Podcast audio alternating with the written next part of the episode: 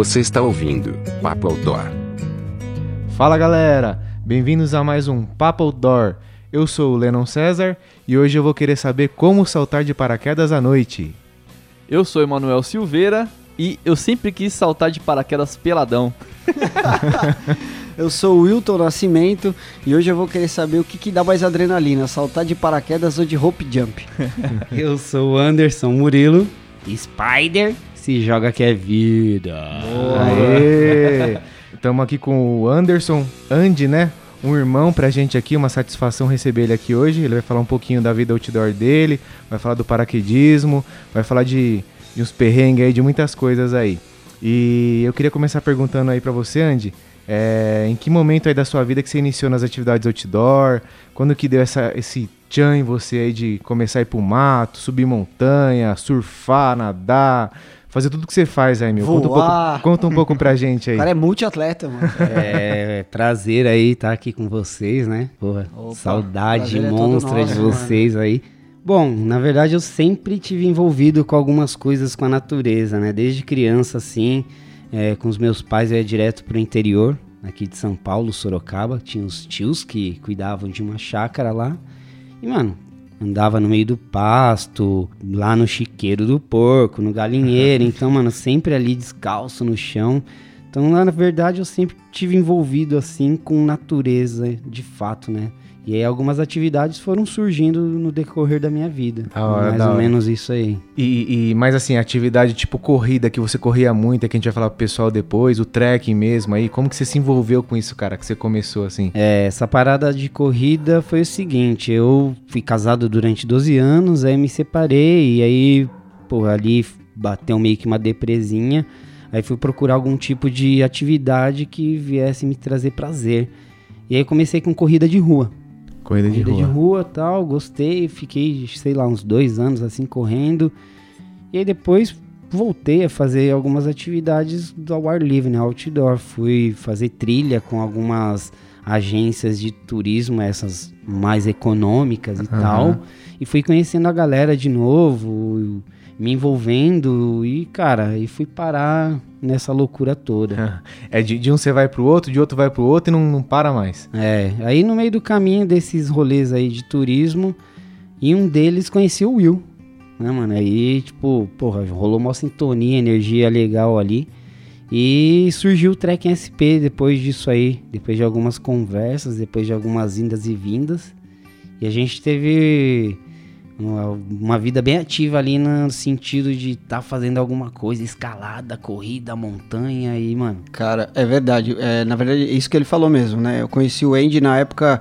é, tinha uma amiga que tinha uma agência e ela me contratava pra fazer guiada, né? Guia regional, assim, guiar Marins, guiar Pico do Lopo e afins, e Itatiaia. E, pô, acho que, se eu não me engano, a gente se conheceu primeiro no Pico da Bandeira, ou foi no Itatiaia. Itatiaia. É, no Itatiaia. Aí, é pô, né, foi pro Itatiaia, cara, né? Tava eu, tava o Tassião lá e tal, pô, e conheci o Andy lá. Falei, pô, cara, que maluco da hora, né, mano? Então trocamos uma ideia ali, mas beleza, fizemos um rolê, né? Eu tava ali como guia da agência, a gente troca ideia com todo mundo. E aquele dia foi foda, porque, meu, nós pegamos um perrengue master. Nós tava indo pro Agulhas. E, pô, na base do Agulhas ali, meu, caiu um temporal, um dilúvio, assim, de arca de Noé. E aí a, a galera queria, vamos subir, vamos. E eu e o Tasso, falou, não, não vamos. Aquelas E o rampas próprio lisas. Andy mesmo, eu lembro que ele foi bem e falou, meu, segue quem tá liderando. Então a gente voltou, ficamos lá no hostel Picos lá e Ah, tal. mas vocês estavam no mesmo grupo, então. Eu, era, eu e o Tassi tava guiando o Ah. grupo e o Andy tava, tava com a galera. Tinha mais ou menos umas 15 pessoas E lá. tinha uma galera acelerando, vamos subir, vamos subir. É. Falei, mano, eu olhei assim, mano, sério? É, aquelas rampas ali é sei complicado. não, né, mano? A gente tava ali ainda. no pé da subida, tá ligado? Mano, será? E os dois ali que estavam guiando estavam falando que não. Falei, mano, A gente, os guias tava que eu com vou? cagaço. Quem é, quem é que vai, né, meu? tô dentro, né, mano, do cagaço. É, e já foi nessa era. mesmo, só pra complementar o que ele disse. Aí, cara, passou um tempo. Mais um mês, eu acho, dois meses. Aí a minha amiga me chamou de novo pra guiar, só que era um grupo pro Pico da Bandeira. Hum, E tava lá o Andy de novo. é, da hora. que da hora. Pô, e nesse rolê foi legal, né? Porque, assim, além de ela me contratar pra guiar, ela me contratou pra, pra guiar e também pra fazer a janta da galera lá.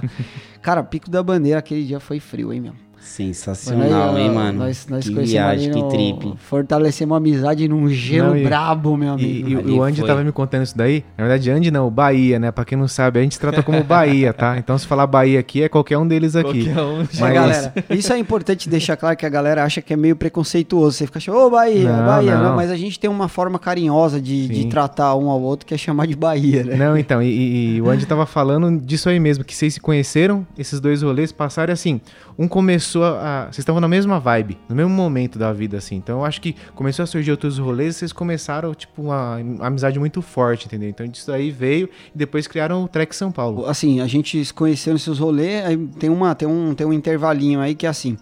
Pô, eu, né, nunca precisei disso, não era minha, não era minha sobrevivência fazer esse trabalho que eu fazia, porque eu gostava muito de estar na montanha. E, pô, casava uma coisa com outra. Era oportunidade, né, meu? Tá ali ganhando um dinheirinho indo com a galera, tá feliz e tal. Claro. E eu sempre fui meio de esquerda, assim, né? Falei, cara, ficar misturando, pô, pra quê, sabe? Vamos mais de boa, vamos todo mundo. Pô, e cara, quando eu conheci o Andy, eu falei, mano, pô, o cara é da hora. Aí eu falei pra ele, velho, pô, você é um cara gente boa, meu, vamos parar de pagar esses rolês de agência, É. pô, a gente conhece os lugares, vamos junto, a gente fecha carro e vai. E, pô, aí, né, eu já tinha feito vários rolês e, pô, e, e normalmente fazia coisa com gente que eu não conhecia muito, pô, e a gente fortaleceu essa amizade e começamos, meu. Aí foi lenha. Foi Aí bem foi- assim mesmo, aí né? foi rolê, Um, dois, três É. carros, depois van e o caramba E, quatro, e né? a história do Trek em São Paulo, realmente ela surgiu quando a gente fez Lapinha Tabuleiro, né? É, a gente fez Lapinha Tabuleiro, cara, na outra semana eu falei, pô, cara, tinha muita gente, a galera curtiu a vibe. Ah, com falei, mano, vamos criar um grupo, tem muito mais gente querendo viver isso que a gente tava vivendo, que era eu e ele, que a gente tava nessa intensidade, né? Escalando, correndo. Cara, fizemos um grupo, era um grupinho com oito pessoas, tinha a Jaque na época, né? A Jaque Pode ajudou a colocar as pessoas no grupo, que era uma Tá amiga nossa. escalando que ela- bastante hoje, é, né? grande Jaque. Um dia vamos chamar ela aqui pro podcast. Escalando muito. E a gente criou o grupo, assim, meu, 8, 10 pessoas, cara, do nada. Foi o sem negócio... pretensão, tipo assim, não tinha pretensão de É. crescer nem nada, né? Era A- a- só de o- reunir uma É, galera o ali intuito e era sempre esse, reunir a galera, viajar e não ter, não ter essa de, de cobrar e tal. Era sempre dividir os gastos entre a galera ali e curtir o ambiente. E com amigos, né? Que era o mais importante. Claro. E, pô, do nada, assim, meu, foi pá, um estalo. O grupo, Não, meu, e, e isso é muito importante de frisar também. É, o pessoal vê um grupo assim, eu não sei se associa com a agência. Não é agência, galera. Assim, é um grupo de amigos que se reúne, faz o rateio. Tem gente muito experiente, tem gente inexperiente que entra, aprende. Então é pra todo mundo, entendeu? O negócio é. Todos são bem-vindos. É bem legal, né? E hoje o grupo acho que ele tá bem consistente, né? É. E tem uma galera legal contribuindo é, com informações, experiências, enfim. A gente tem biólogos lá, né? Tem pessoas bem legais, assim, com contribuições bem interessantes, né? Tá crescendo Legal, cada vez mais, é. né? A gente conseguiu até agora uma parceria legal com a loja Mundo Terra, né? É, crescendo muito. E assim, é, só pra né, frisar, o, o Andy, né? O Anderson, ele foi assim, foi o grande pivô da ideia, assim, né? Pô, cara, conheci o cara, a gente fortaleceu a amizade. Falei, meu, vamos criar um grupo, né, cara? Foi, foi quando eu conheci ele, assim, que a gente, que eu, que eu tive esse insight, cara, vou criar um grupo, vamos chamar mais gente também. Só tava nós ali e tal, né? Tinha mais espaço, tá ligado?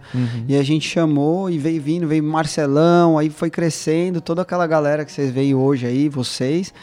Tamo aí, né? Na atividade. E aí, em um dado momento, eu provei uma droga chamada paraquedismo. Fudeu. Mas, mas antes de, ser, de a gente entrar nessa questão do paraquedismo, cara, eu só queria que você falasse um pouco de quando você corria, por exemplo, é, as trail running aí, você corria KTR, é, de quando você surfava, você surfou muito aí, alguma coisa mais profissional ou só por hobby mesmo? O que, que você fez aí? Mano, todas as paradas que eu fiz foi mais pra um bem-estar pessoal, tá ligado? Nada com, com o objetivo de sobrevivência, enfim, ou financeiro. Foi mais assim, cara, o que, que eu tô precisando, que, o que, que me motiva, o que, que me deixa vivo. E aí, eu sou um cara meio que assim, eclético em vários sentidos, até mesmo em atividades. Então, eu não consigo ficar muito tempo em uma mesma atividade, eu tenho que variar. Uhum. Ou então essa atividade ela tem que ser muito variada dentro do contexto dela própria. É, mas, cara, é, surfei bastante, assim, no meu ponto de vista, né? É isso que eu até quero perguntar. Quais são os esportes, assim, que você já praticou? Stand-up, surf. Cara, eu andei bastante de bike, andei bastante de skate, surf, é, stand-up, corrida, é, paraquedismo. Acho que essas foram as principais, assim. E teve outras coisinhas assim, mas que não tão relacionadas ao mundo outdoor. É, escalada, eu curti muito, né? Porra, coisa muito legal Cara, ali. Só comentar da, da escalada, quando a gente se conheceu, né, ali, e daí a gente, a Jaque incentivou muito a gente, né, pra escalar Pode dela, que arrastou. Ela foi a nossa percussão. Cara, a gente se associou na Casa de Pedra. Patrocina nós, Casa de Pedra. Patrocina nós. Ó, escuta É. aí, hein? A gente se associou, a gente ia. De, de sete dias da semana, pelo menos cinco a gente tava na Casa de Pedra. Nossa. Caramba. E os outros dois eram no meio da E trilha. os outros dois eram na trilha, velho. Ou no bar.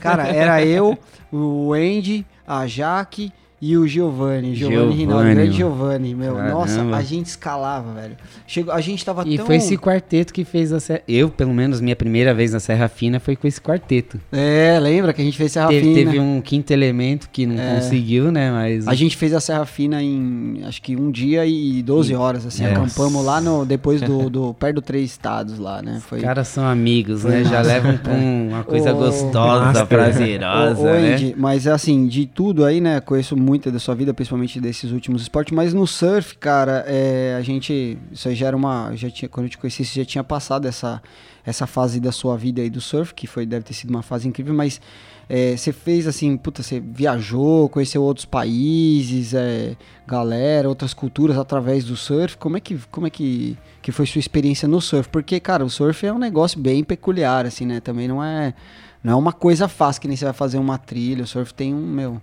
é uma coisa mais é, diferente, técnico, né? Repente. O surf ele apareceu em dois momentos na minha vida. É, na adolescência, entre os 12 e os 15 anos, ali na, pelo Guarujá, tinha um, casal de amigos do- dos meus pais que tinham um apartamento lá e eu ia praticamente todo final de semana pra, ir- com eles para lá durante esse período.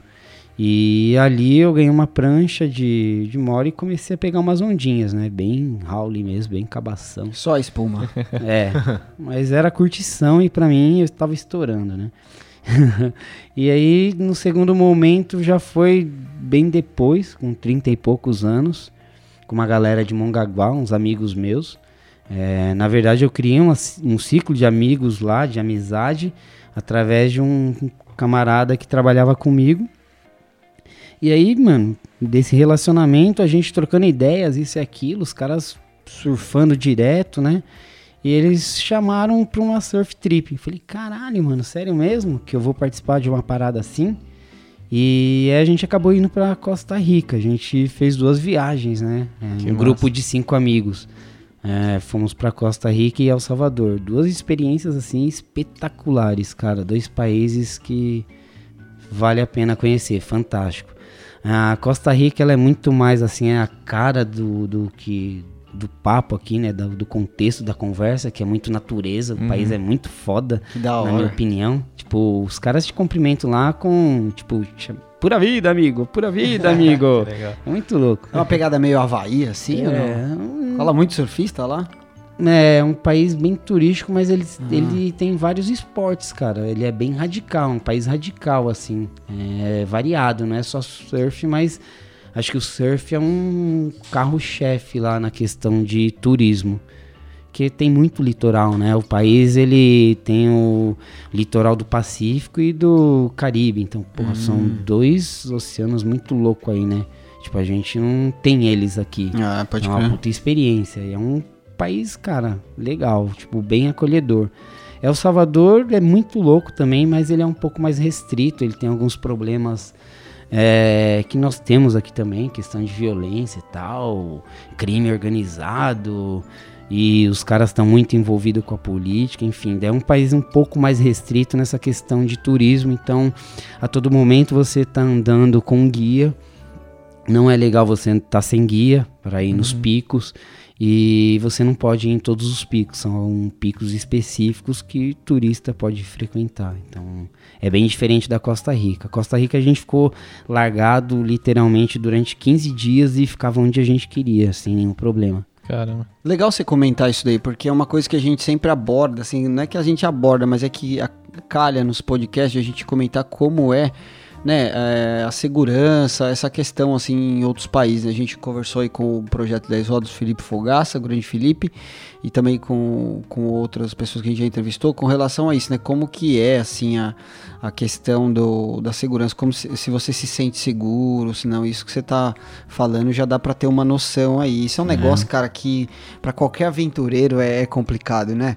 Você vai Mas pra um assim, lugar, é desculpa até cortar, mas assim, não, não quer dizer que não é um país que não deva ser conhecido, tá? Lógico, tipo, é, é, senão, pô, estaria fazendo uma propaganda negativa também do Não, Brasil, é, porque a gente vive esse problema aqui, entendeu?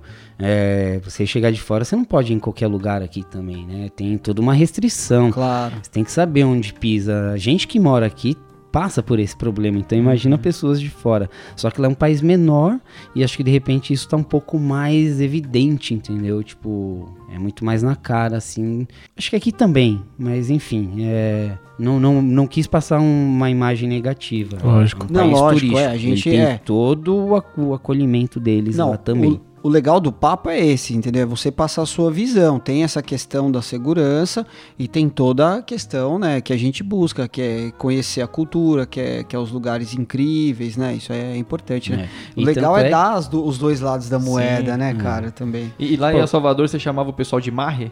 Ou não? Não, não, mano. É porque eu conheci um cara que era de El Salvador, o Juan, né? Que eu conheci na Patagônia. E ele chamava todo mundo de marre. Ele falava que lá era tipo cara. E aí, cara? E aí, cara? É tipo marre. É, então, é, de repente você conheceu ele, né? Daí ele veio mais da raiz do que de Claro, fato é. rola lá, né? Como eu fui como um turista normal e de repente não rola tanto esse tipo de, de pronúncia de, de palavras assim, né? Tipo, muito peculiar, acho, né? Claro. Tipo, como se fosse um dialeto, uma gíria, né? Sim, tipo, e aí, sim. mano, e aí, truta, né? Coisa do tipo. é um pouquinho mais, acho que Mas- turístico. Legal. Mas aí do surf, então, você foi pra que esporte? Cara, é. Na verdade, eu, eu não, é, eu não tenho uma sequência assim tão exata, né? As Você ia coisas, fazendo tudo elas, que dava Elas vão, e- elas vão acontecendo. Multiesportes. E aí, tipo, é, do surf vou, fui pro stand-up. Porra, comprei uma prancha Massa. inflável, Da irada. hora demais. Da hora demais. Mano, fiz vários rolês com ela, fiquei inclusive indo, indo dois anos direto pra Ubatuba, quase aluguei um, um quartinho lá pra eu ficar por lá. É, foi outra parada muito legal também, tipo, o stand-up foi um auto reconhecimento do que realmente eu era também, entendeu? Teve algumas fases aí legais. E ele me aproximou bastante também, de novo, com a natureza. Eu, cara, catava minha motinha, sexta-feira, à noite, descia pra praia, mano. hora. E ia embora, tá ligado? Ou então, sabadão de madruga, mano, com a intenção de chegar lá e ver o sol nascendo. E eu ficava num camping, pé na areia, mano, iradíssimo, ali na Nossa. Lagoinha, perto da trilha das É. Sete Praias, que é, mano, Sim. sensacional. Lindo demais. Não tem como não gostar disso, né? Cara, o. Comentando do surf aí, né? Também, eu tô do metidão, né? Meio howling, né? Uma, uma vez eu comprei uma prancha. É. Eu, eu andei de skate também, né? É, inclusive eu dei aula no, como voluntário por sete anos numa escola, dei aula de skate e tal. Eu gostava demais, andei dos 15 até os 20 e tantos anos aí. E uma vez eu fui pra Praia Branca, eu e meu irmão. Primeiro acampamento, foi meu, comprei uma prancha, uma Hip Wave, era uma prancha 6.3, ela tinha flutuação boa, quem é surfista sabe o que eu tô falando, triquilha. Cara, a prancha era animal, né? Pro mar e tal. Aí, meu, é, entrei no mar e, pô, tô lá, peguei umas ondinhas, né? Que tinha a base do, do, do skate, né? Então, pra quem tem a base do skate, o surf fica um, relativamente um pouco mais fácil. Só que você tem que pegar a técnica, né? Claro, Braço lógico. pra caramba, meu. E acho Aí que é muito mais peguei- equilíbrio também, né? Nossa, demais, velho. Dá pra perceber que É. você já foi surfista, hein, mano? Igual eu, um físico, caramba. Aí, cara, eu vou contar essa história, que essa história é engraçada, eu vou revelar aqui pro, pro mundo. Vai. Aí tô lá no mar, tal, cabaço pra caralho, você é skatista, né, meu? Pô, vai tá tranquilo aqui. Aí, cara, não tinha conhecimento da, da, da maré, da onda, correnteza, meu. E aí eu tô aqui surfando e vai, volta na braçada, pega uma espuma, ondinha, meio metro, né, tranquilo. Que é a prancha de flutuação, você não consegue fazer muita manobra, né? Você só é como se fosse um long, né? Aham. Um- uma prancha, uma fan. E aí, cara, a- teve um momento que eu fiquei preso numa correnteza. E eu não sabia sair do barato, tá ligado? E, pô, tava meu irmão e meu amigo, na verdade. Aí, meu, meu amigo pegou, cara, vou chamar o bombeiro. Chamou o bombeiro pra salvar o cara, velho. Tava lá no meio, na Prainha Branca, que conhece lá no lado esquerdo do campo do fundão, onde a galera, os, os pró surfa lá. E eu lá, perdido, brigando, socando Casca as grossa, ondas, não casca- sabia onde tava. Casca grossa pagando de casca fina lá, só se for. Aí, meu, o bombeiro chegou e falou: Meu, só vou salvar ele se ele soltar a prancha. E eu morrendo já, falei, mano, o cara vai vir, vai vir. Não, eu vi que o cara não ia vir, eu falei, meu, aí você acalmou tal, aí você, meu, lembra, né? Eu tinha feito uma aula de surf com um cara que chamava Shaw, é um cara das antigas que morava na Prainha Branca, isso há uns 10 anos atrás, e ele dava aula de surf, né? O cara era fera, meu. Ele me deu uma instrução só, cara, eu já peguei onda, foi demais, assim, fiquei mó feliz. Aí meu irmão, meu irmão tinha 10 anos na época. Quando a gente foi acampar pela primeira vez, cara. Era aula tipo Instituto Brasileiro, né? Instituto Nacional Brasileiro, É. né? As antigas. Pô, aí, cara, eu fiquei lá e, puta, eu respirei, meu. E no mar, quando você tá na correnteza, você não adianta você nadar de frente. Você tem que nadar de lado. Pô, aí eu fui, comecei a nadar de lado, saí assim, mas, cara, eu vi um perrengue brabo ali, viu, meu? Isso, ó. Eu- todo mundo que conhece, pô, você não nada, os caras falam, meu, você devia fazer um triatlo aí, nadar, não sei o que. Eu falei, cara, eu tenho um respeito enorme com relação ao mar. Eu posso até falar que é medo. Eu não gosto de falar que é medo, eu gosto de falar que é respeito. que eu tenho Isso é legal, medo, isso é legal. Já passei dois perrengues, perrengues, perrengues mesmo, assim, de tipo, mano, limite, tá Conta ligado? pra nós, No conta mar. pra nós. Não, dois, né? É, dois na infância, tipo, mar também sempre ia pra praia, né, mano? Porra, meu pai e minha mãe pegava lá frangão, macarrão, né? De Vamos domingão vamos, e né? descia pra Santos, né, Era nós moleque? na farofa, cara. No fogueta do pau, né, mano? Ixi, chegava lá, fazia aquela farofa e, mano, curtia uma praia. Numa dessas eu também quase fui puxado lá numa onda, mó pequeno, tá ligado? E ali eu falei, caralho, mano, o mar é foda, mas eu gosto dele. Então tem que saber lidar com Claro. ele. Claro. E aí tem que ter esse lance mesmo de respeito. Acho que ele é bem isso mesmo. Demais, tá cara. É. Demais. Cara, tem um episódio da Costa Rica muito louco. A gente, a gente correu o litoral do Pacífico praticamente de ponta a ponta, não todas as praias, é claro, né? Em 15 dias não tem como fazer isso, mas é, pegamos as duas praias do extremo, que são possíveis de acesso, é, e fomos até elas, né? Uma é Pavones, que acho que, se eu não me engano, é a segunda ou a terceira maior esquerda do mundo, que é tipo uma onda que você pega e você fica, mano, mais de Nossa, 30 minutos na de onda, tá ligado? é tesão. Você pega uma onda no dia, ó, de manhã, pega uma tarde, ó, Nossa, e já era. demais. Porque você corre quilômetros, É, assim, cara. né? E a gente, isso é no extremo sul. A gente foi pro extremo norte, que é dentro de uma reserva, tudo mais. Tem que inclusive chega até a Praia del Coco, Praia del Coco, que é um, uma prainha bem legal lá, bonita. E dali você pega um barco de, mano, uns 40, 50 minutos ali percorrendo pro norte, chega nessa praia. Chama é, Hollis Point. Tipo, ela é bem restrita, tá ligado? Chegamos lá, tinha uma galera já, uns barcos. E, mano, tipo, é um pico bem pequeno, restrito, que o mar vem, bate nas pedras assim, puf, e ali tá o pico. Tinha muita gente, tinha, sei lá, uns 30 surfistas, mano. Eu falei, mano, não vou cair, né? Sou um cabaço, deixa os caras lá, mano. Vou ser atropelado.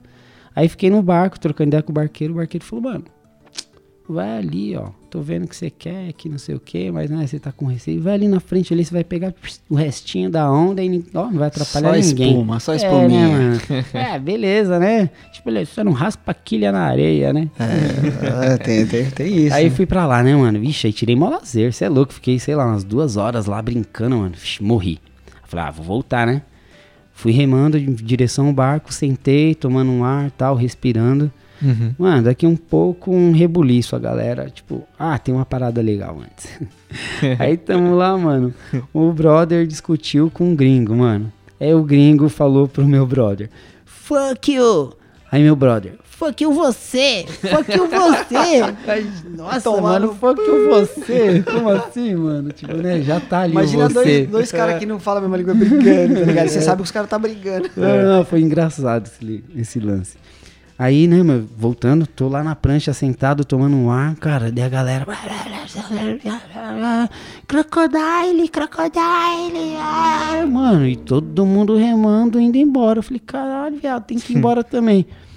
Tentei remar meus braços travados. Mano, caralho, passava Nossa. todo mundo. Passou um, passou outro, passou um brother meu. Falei, mano, me guincha. O cara puxa, foi embora. Aí passou outro, chamei, mano, o último brother. Falei, mano, me guincha aqui, mano, eu tô travado, não sei o que, os braços não mexem. Ele olhou pra mim, alguém tem que ser sacrificado. Falei, mano do céu, eu tô sozinho. Aí remei, né, mano, do meu jeito, tudo torto lá travado e cheguei no barco. Malandro, e não é que, tipo, entrou um crocodilo mesmo na água? Você é louco, Eu velho. não sabia dessa fita. Tem um. Tinha um rio ali no canto. Só que eh, tava uma época meio seca. Uhum. Perigo, né? Porque se tá seca, o crocodilo tá com algum, né? Alguma coisa escassa ali. Se ele tá indo pro mar, ele tá caçando É, alguma coisa. comida. Tá maluco. É, e tipo, foi até um brother meu de Mongaguá que viu isso. Ele olhou lá, achou que era um tronco. Só que, mano, um tronco caiu e começou a se mexer. Ele ficou olhando, olhando e, mano, gritou, crocodilo, né? E aí toda a galera saiu fora. E a hora que os barcos estavam indo embora, o nosso foi o último, né? Que eu, travadão, fui o último a chegar. Nosso barco indo embora, cara, crocodilão apareceu do lado lá, tá ligado? Tipo, do barco. Aí a gente, caralho, vamos filmar, vamos filmar, puta, pega o celular, pega a câmera, não sei o que. O barqueiro ué, acelerou e foi embora. Ele falou, mano, vou deixar vocês filmar isso aqui, né? Aí chegando aqui eu fui pesquisar, mano. Tipo assim, tem bastante caso de crocodilo entrar no mar. Ele acho que nada até 5 quilômetros de um rio até o outro. Bagulho Nossa. sinistrão, mano, muito louco. Aí são por dois motivos, se eu não me engano, né? Posso estar falando besteira aqui. Os biólogos, os estudiosos que me perdoem. Mas ou ele sai pro mar porque ele tá com escassez de comida, ou então ele quer acasalar e, e ali não tem É, par pra pode ele, ser. alguma coisa assim. Ah, buscando alguma coisa. É, É. tá em busca. Mas foi uma experiência bem legal, foi bem interessante, dentre outras também lá. Que da hora, que legal que o surf te proporcionou, então, né, envolvimento com outras culturas, né, com outra galera, conhecer outros lugares, que, cara, é uma das coisas que eu acho mais, mais massa, assim, né, no mundo outdoor é isso, cara, é viajar e conhecer outras culturas, conhecer outras pessoas, a gente sempre comenta isso aqui, cara, é o que mais enriquece a gente, na É. verdade, você vê, o Emanuel, com as viagens dele, conhece tanta gente, o Lennon, cara, puta, isso é- eu acho incrível, sabe, cara, Acho você que esse é o maior lugar. valor, né? Tipo, é a É. riqueza desse tipo de rolê, né? São as Exato. amizades, as culturas que a gente acaba tendo contato, né? E tipo, que E as acabam de uma certa forma influenciando na nossa vida de Conhecimento tudo agrega, né? alguma forma, né? Não tem como também não Total. influenciar. Costa Rica é um país muito interessante para vários tipos de esportes, viu? Tipo, é envolvido assim com natureza, é bem legal, bem, bem, bem a cara da, da discussão aqui. Tem de cultura, cara. é, tem um rio chamado Tárcoles, é uma região também chamada Tárcoles em, na Costa Rica. Paramos lá para dar uma olhada, tinha uns, uns- umas lembrancinhas, enfim, é um rio e um- uma ponte alta que passa por cima dele. A gente ali dando uma olhada e colou um cara, né, um local do meu lado e começou a meter uma ideia, né? Não, não sei o que, o crocodilo XPTA, o João, né? Não lembro o nome, né? O João, a Maria, o Zezinho. Aí eu olhei pra ele e falei, mano, você não vai ganhar dinheiro comigo. Desculpa, mano. Eu sou turista, mas não vou te dar dinheiro por causa disso, né, mano? É. Ele, tipo, olhou assim, como assim, né? Tipo, não tô te entendendo. Falei, não, mano, você tá falando isso aí, tipo, né? Tá metendo um H em mim pra eu, de repente, sei lá, dar um trocado pra você, contar a história pra mim. Ele falou, não, eu conheço o crocodilo. Eu falei, como assim? Ele, olha aquele crocodilo ali. Na cabeça dele, por exemplo, né? Do lado esquerdo tem uma mancha assim. Eu olhei, hum, tem. É. Chutou, né, mano? Ativo é foda, velho. Aí, mano, olhou outro, olha aquele ali no rabo, conta tipo uns. O, aqueles espinhozinhos, sei lá como que é o nome, aquela corcundinha assim, essa- aquela serra dele, vai tá faltando em tal número. Eu olhei lá, caralho, tá faltando. Falei, mano. ele olha aquele outro ali, tem uma marca assim, porra, tinha mesmo. cara O tava cara conhe- criando o crocodilo. e, já. cara, e de fato conhecia, e só não, não era só ele, era tipo, três gerações da família dele conhecia aqueles crocodilos. Tipo, isso vinha dos, do- dos avós dele. Então, legal. tipo, o avô contou pro pai, que contou pra ele, nem sei se o bisavô também conhecia, tá ligado? Vem passando Então, de assim, geração. Olha o quanto esse bicho também vive, tá É. ligado? É um bicho pré-histórico, É, mano. isso é foda. Animal, cara. que da hora. Esse tipo de experiência é incrível, cara. Cara, incrível é, demais. é louco. Então, mas aí, então, aí depois você foi, começou a fazer trekking, corrida de montanha, né? A gente fez, acho que o último rolê que a gente fez, na verdade, foi Paranapiacaba. Você tinha recuperado de alguma coisa, cara. O que, que você tava... o que Uma É. cirurgia que você tinha feito. Foi quando eu parei de correr. foi. Estourei minhas hernias inguinais. Cara, isso daí foi foda, sabe? Porque essa fase do Andy aí, porque eu- a gente tava muito ligado, a gente, brother, assim, melhor amigo, né? Assim como vocês. E, pô, a gente tinha começado a correr, né? E a gente correu KTR, fizemos Indome, tipo, umas provas assim, cara. E a gente, a gente era, meu, da montanha, né? Montanhista, meu, a gente subia. Pô, Serra Fina, meu, a gente fazia o negócio um chinelano, tranquilão, assim, pra gente era de boa. E aí, o, o Giovanni, um dia a gente foi escalar em São Bento do Sapucaí, né? Aí Giovanni, amigo nosso, falou: Meu, eu vou correr uma prova aqui, né? Num dia tal, Com que o era tio dele, com né? o tio dele, que é o Walter. E pai e o Andy falou: Pô.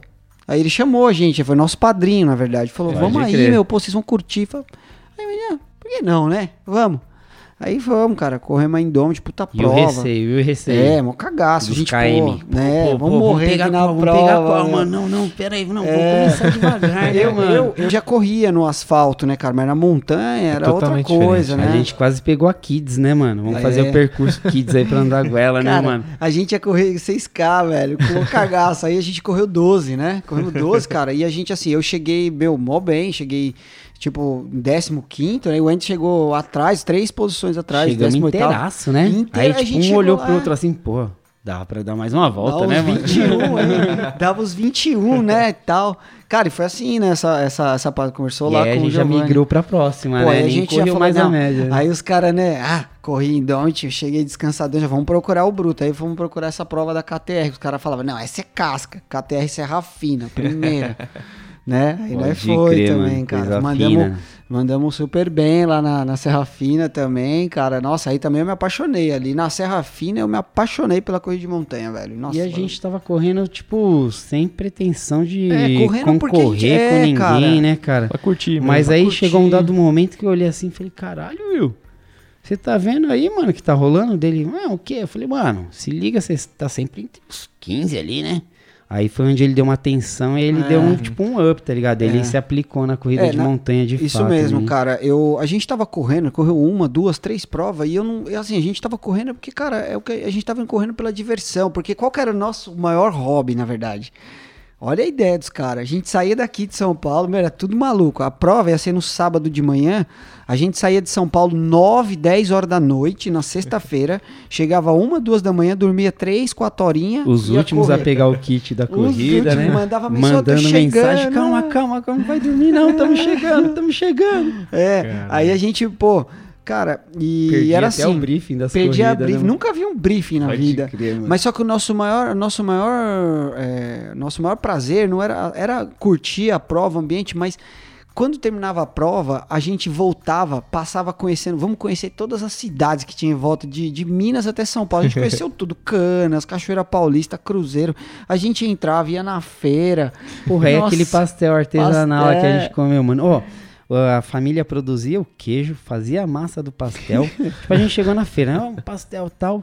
Cara, um pastel Esquisito, tudo torto, tá ligado? torto, velho. Porra, mano. Pô, não era bem isso, né? Zero cara de Mas pastel. aí qual que era? É, pode crer. Mano, a tiazona amassava a massa ali, acabava de afinar a massa, cortava de qualquer jeito assim, tá ligado? O queijão no meio, jogava lá no tacho pra fritar. Muito louco. Que- Totalmente que pastel top, mano. É, Que da hora, top. Diferente. E Cara. o trem, a gente seguindo lá, Maria Fumaça. Nossa, Nossa, ô, passa quatro, cara, né? Nós foi pra Passa Quatro, que até você- olha os caras, nunca tinha visto a Maria Fumaça daquela. Ele falou, meu, que da hora, velho. Apitando. Eu falei, não, vamos atrás. Aí Ela foi até aquela estação lá da. Da o túnel lá da Revolução de, de 37, né, eu acho. E eu e o Andy na estrada acompanhando de carro. Paramos no mirante e só ficamos esperando ela vir. Assim, meu, maior emoção da A gente gente. fez umas paradas, né? Tipo, e olhava assim, lá, lá, É, fumaça lá, tá indo ali, tá indo, vai lá, lá, vai. Cara, vai. esse era o nosso maior prazer, sabe? Curtir os lugares, conhecer a história, sabe? A gente foi no museu lá da, do túnel, pô, é bacana, assim. E, e tem essa. Aí depois acho que te- a gente fez também uma, KTR Itamonte, foi aí que você que você sentiu a pegada, né? É. Porra, e essa eu tava bem legal, cara. Tipo, na boa, acho que ali eu ia me dar bem na prova. Ia. E eu fiquei bem decepcionado e foi onde eu falei, mano, já era. Tipo, É. né, depois de tudo, da cirurgia e tudo mais, eu fui tentar retornar, fazer alguma coisa, mas eu vi que não ia voltar da forma que eu conseguia fazer antes e se eu fizesse acho que ia ser besteira pro meu corpo, né? Claro. Tem, tem que ser um pouco consciente, tipo, questão de idade, do que você passa na vida, né, e tudo mais. E aí, cara, eu tive que me readaptar de novo, né? Porque era uma parada que tava dando muito prazer, cara, muito prazer mesmo. Uma parada louca mesmo. É, e foi isso, né, cara? Aí, mano, a gente fez esse. O rolê que, cê- que vocês conheceram foi na, na travessia da funicular. Foi no funicular. Paranapiacaba. O. Andy tinha feito a cirurgia, tava voltando, né? Eu posso ir, mas não posso levar peso. É, a gente levou todos os bagulho, Foi né? todo ultralight. É, ultralight lá. Puta, mas que rolê da hora, Todo né, cara? frescão, né? Porra, ali, legal, tipo, velho. porra, funicular é fantástico, né, Nossa, é mano? incrível. Tem muita gente que tem preconceito, mas eu amo aquele Serra lugar. do velho. Mar é, mano, espetacular, tem toda uma riqueza e pra gente acho que é um canto ali de natureza que restou que é fantástico, né? E a funicular tem toda uma história também, né, cara? Sim. O crescimento de São Paulo, a evolução, enfim. Aquele trilho ali, cara, tem história bem legal.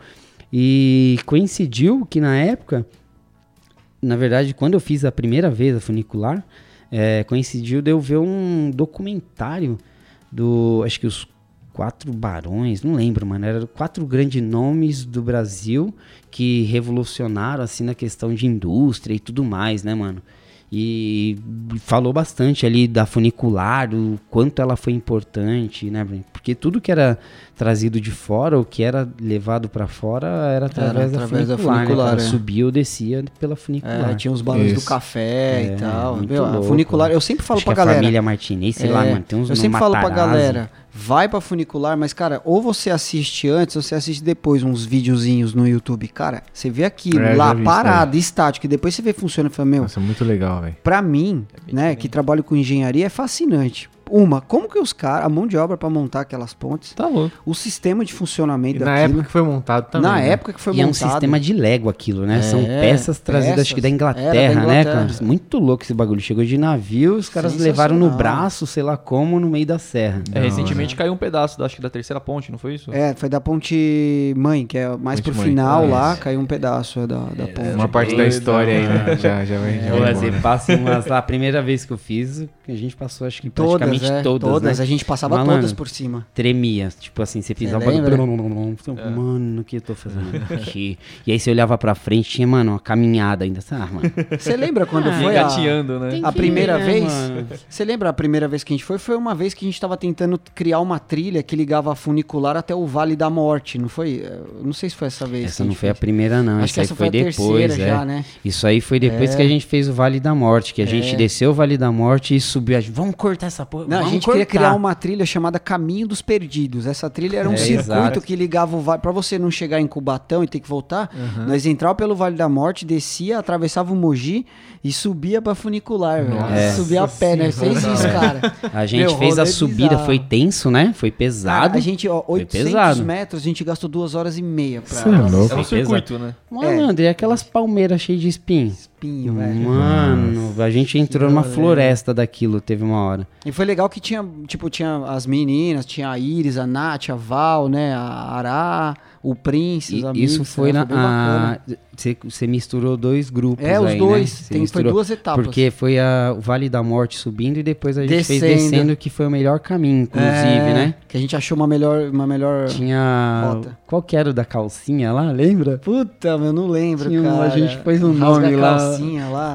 Acho que é rasga É que era um trecho, cara, que a, que a galera, as meninas desciam lá e tinha que se ralar, descer ralando a bunda no chão. A, menina- a maioria delas rasgou a leg, rasgou calça. Caramba. Ela batizou, acho que tem no Wikiloc esse ponto aí marcado. Pode É que eu crer. nunca divulguei a trilha, né? Claro. Porque É, a gente nunca não divulgou, oficializou não ela.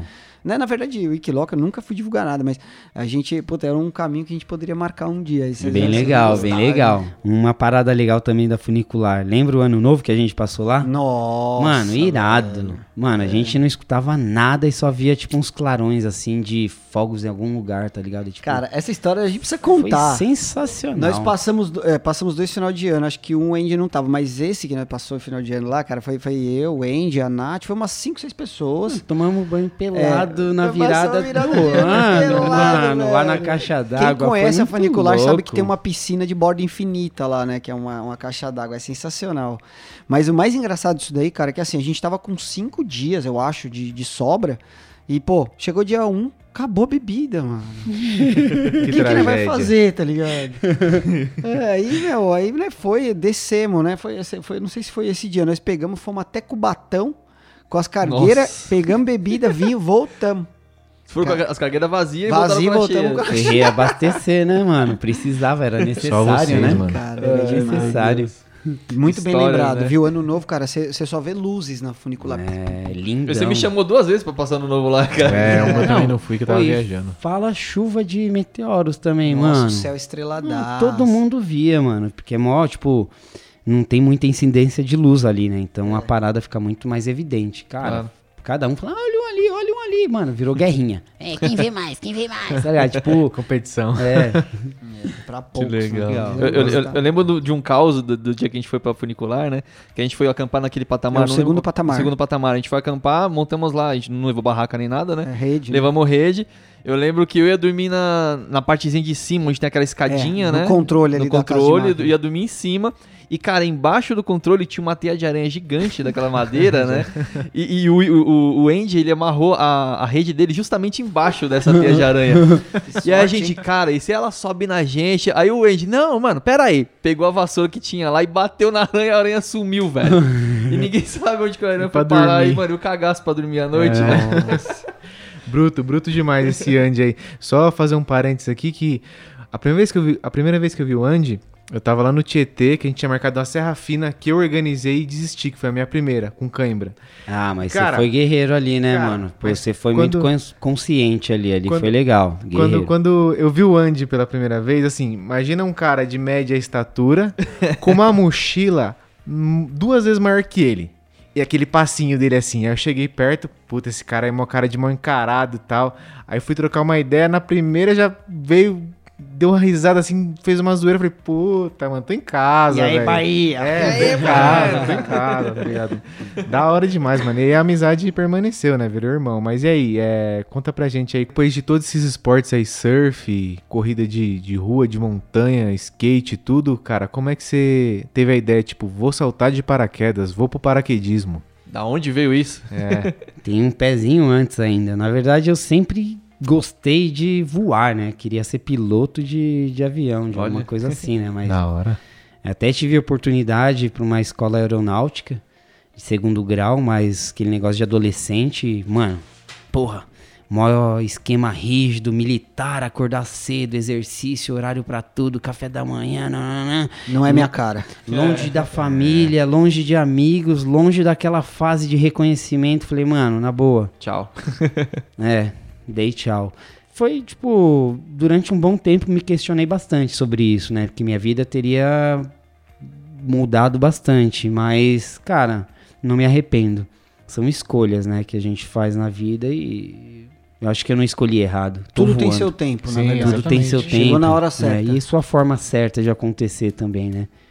Acho que E, e quem que te introduziu, assim, qual que foi a, a primeira pegada, assim, tipo, vou saltar, conheço tal pessoa? Acho que primeiro veio o Hope, né? O do lance É. de, de fazer trilha com eu, montanhismo, isso, aquilo, ele aí me agregou outros esportes também, que acabou unindo um pouco o que ele fazia e, Hum. e coisas que a gente começou a fazer junto também, tipo escalada, né? A corrida de montanha. E o rope e o, e o rapel foi um esporte que ele me introduziu ali também, né? Acabei. Eu tinha um certo receio, eu, eu fui ver algumas vezes a operação de montagem, desmontagem. Aí chegou um dia e falou: ah, vou saltar. Aí eu saltei. Eu sou meio assim, né? Eu sou cagão, eu tenho medo. Analisa bastante. Eu Você tenho medo. conhecer Eu tenho, depois... é, é, eu curto, mas eu tenho medo. E algumas coisas que eu analiso, eu acho que eu não devo ter confiança, eu não confio. Tipo, é, bug jump eu não faço. Aham. Eu não confio em bug jump. É, pode ir um monte de técnico aqui falar, beleza, legal, respeito, não confio. Mas confia no Hope. Confio no Hope. Mas é um sistema É, é, é parecido, mas é diferente, Parece né? que passa mais segurança, né, Ele cara? é similar. o, o- assim, só pra quem tá ouvindo entender, assim, o bug jump é um sistema que tem cordas elásticas, né? Ele tem cordas elásticas. Então você pula, né, de um ponto, você pula pra frente mesmo e as cordas são elásticas. Então você, quando você chega no, lá embaixo, a corda estica, tensiona e te volta. Você vai, sobe e desce. E o rope jump não, ele é um sistema de pêndulo, é uma corda estática, né? Você pula de uma ponta para fazer um pêndulo, né? A corda tá é, sem- é, presa no meio, as ancoragens no meio, você pula de uma ponta para pendular. O que passa a segurança pra mim no roupa é justamente isso, as cordas, cara. Porque elas são estáticas, tá? não tem Claro. aquele negócio de vai e volta, assim, né? É, então. E aí no roupa você pode escolher também a queda livre e tomar o tranco, né? Então, É, assim, é o- bem- eu prefiro saltar sempre no, no, no sentido oposto onde está ancorado a corda. Que aí você estica a corda, dá toda a tensão nela e exige, acho que, menos dela, né? Exato. E aí, eu, tipo, o que eu não confio no bug jump, que é algo que, cara, ele tá sempre sendo exigido ali, tipo, uau, uau, tá ligado? Ao É extremo. o tranco, né? Como umas que tensões. certifica que isso está ok ou não, entendeu? É, quantos saltos é possível fazer com isso? É, quantas pessoas com pesos diferentes variaram nesse salto e vieram interferir na vida útil dessa É, parada? Enfim, tudo mesmo. são algumas Analisa coisas tudo. que eu analisei que eu falei, cara, esse- essa parada eu não quero. E muita gente fala, caramba, como assim, né? Não te entendo. Mas É. são ponderações que eu coloquei ali que não me O- levam a praticar esse tipo de esporte. Ô, Andy, mas eu lembro uma época, logo que você, quando terminou a cirurgia lá, você tava, né, tava meio lento, assim e tal. Eu lembro que você comentou comigo, cara, vou fazer um curso de glider, né? Você tinha falado do glider, lembra? Pô, eu lembro até que você faltou uma aula, mas você tava, você começou nessa vibe aí do glider, né? Se eu não me engano. O, o glider vem bem. depois, né? Tipo, É, glider ou eu fui logo em coisa, seguida, pen- teve aquele? Teve aquele recorde lá do paraglider e parapente é a mesma coisa, né? É. Teve aquele recorde da ponte lá de trocentos mil negros, Ah, lá em 240 Limeira, algumas, acho é, que foi Limeira, do, do pêndulo lá e tal. Eu todo zoado ainda, né, pós-cirurgia, fui lá, porra, mal vontade de participar, falei, caramba, tô perdendo.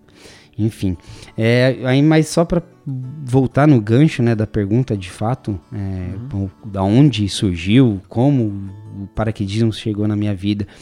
Nessa caminhada com o Will aí, a gente conheceu o Visioli, na verdade um brother que ele quis me apresentar, É, Mundo grande Terra, Felipe né? Visioli, é. Mundo Terra. Felipe Visioli, Mundo Terra, gente É. fina demais, é. Muito gente boa. Paraquedista nato também. É, e aí, cara, a gente na escalada, corrida de montanha, tudo a ver, né, mano? Bonde, É. a gente também se introduziu no bonde lá.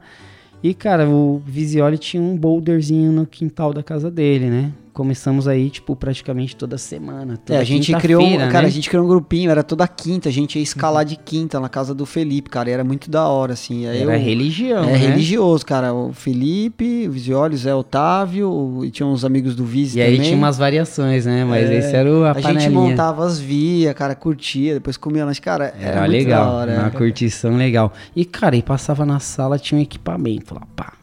De paraquedismo, meu. Hum. Né? O que, que tem nessa mochila? e não é. Hum. E um dia eu falei, ah, mano, vou trocar ideia, né, mano? Ô, e aí, tal, aquele negócio ali, tal, posso pegar, posso mexer. E aí, mano, na semana seguinte eu fui parar em Boituva. Assim, É, simples. simples assim. Tipo, o dia que eu fui perguntar pra ele se eu podia ver, não sei o que e tal. Na semana seguinte eu já tava em Boituva e, mano, minha vida mudou. Eu tinha reservado uma grana pra fazer um motorhome, que acho que vocês aqui sabem, que é Aham. uma vontade minha, um sonho que ainda vai se realizar, não sei em qual momento da minha vida. E aí, cara, essa grana eu investi tudo nos céus. Tá tudo lá nos céus de Boituva e alguns outros pedacinhos de céu aí, mano. Cara, foi engraçado uma vez que Foi eu lembro legal. a cara do Andy, assim, nós tava chegando na casa do Vise lá, pra escalar, aí o Andy falou, Vise, posso colocar aqui? Meu, o menino colocou equipamento nas costas, você vê a cara de criança dele, velho. Foi naquele momento ali, eu falei, ixi, perdemos um soldado da, da corrida e da, É, da perdeu trilha. mesmo, né, mano? E o pior que a gente fez aquele salto de aniversário da Jaque, lembra? Da Jaque, é. Cara, não tive emoção nenhuma Cara, no salto. duplo é complicado, né? Mas e, e chegou lá, né? Tipo, ah, aquele negócio, ah, vou fazer só o salto, porque, tipo assim, ela chamou, tinha que ter 10 negros pra ela ganhar o salto dela. É, a gente, é, vamos lá, né? Ajudar ela. Aham. E curtir também, né? E aí chegou lá, aquela empolgação e a escola querendo vender, mano, comprei o salto top pica das galáxias, tá ligado? Tipo, mano, Todas ga- as filmagens possíveis. deixei um rim, tá ligado? Dois, deixa eu, eu e também. quem disse que eu olhei alguma coisa até hoje, mano? Nunca olhei uma Sério imagem, mesmo? brother. Cara, eu nunca acho que eu nunca vi o DVD de também. Ver nada. Caramba, sério? É. Tá lá em casa, nunca pus a mão. Do jeito que veio, ficou. É, a gente Nossa, foi pela incrível. empolgação ali, a emoção do momento. É tá hora. Botou muita expectativa, tipo, né? Não, não, Não? coloquei nenhuma expectativa, mas não era o que eu queria fazer. Eu não queria Tá. fazer um salto duplo, tá ligado? Não queria sair do avião e sendo encoxado por alguém, tá ligado? Aham. Minha vontade era outra. Tipo, mano, se é se jogar, vai de verdade, né, mano? Com você. Tipo, você e você. Claro. Mas incrível, né? Mas não me gerou nenhuma emoção assim que despertasse, vou fazer o curso. Não teve nada a ver. Porque não é você, né, cara, que tá no controle, é outra É. pessoa, né? Assim, tem Você tá sendo levado. né? Eu também, eu confesso que a primeira vez que eu saltei com meu irmão, puta, é engraçado, eu- meu irmão, vamos saltar de paraquedas, vamos, meu irmão, mano, eu chegou em Boituva, meu irmão, ô, tem certeza? Por que, que você inventou isso, velho? É, né, foi, foi engraçado também, tava meu pai e minha mãe, cara, lá, e, meu, meus pais mal preocupados, e subiu o avião, e meu pai me falou depois, quando eu desci, né, falou que minha mãe, como chama a cabine lá, onde fica a galera fazendo Mani- manifesto? manifesto. É, minha mãe foi lá no manifesto e falou: Olha, meu filho subiu o avião, não tô vendo mais, tem muito tempo que ele não desceu. Aconteceu alguma coisa e tal.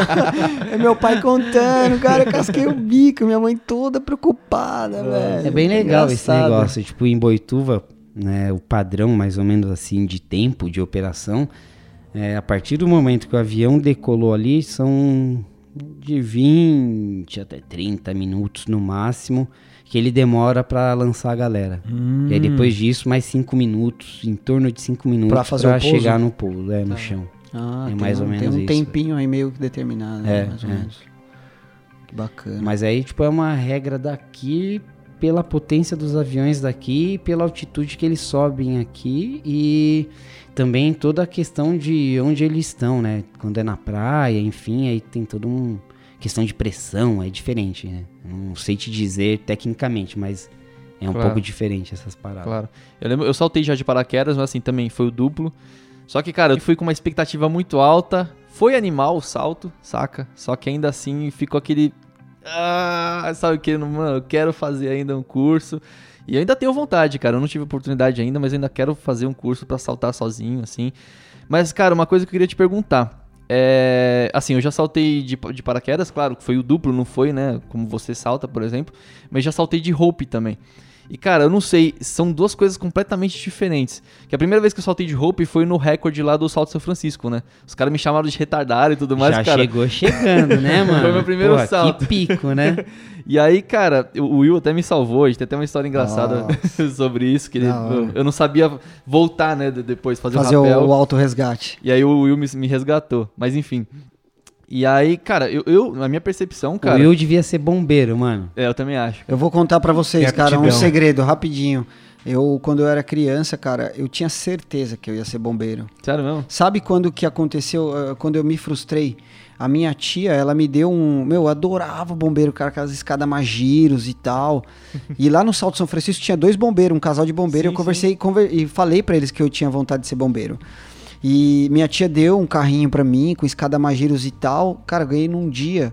Eu morava, na época, morava atrás do aeroporto de Congonhas ali, a gente morava numa vilinha.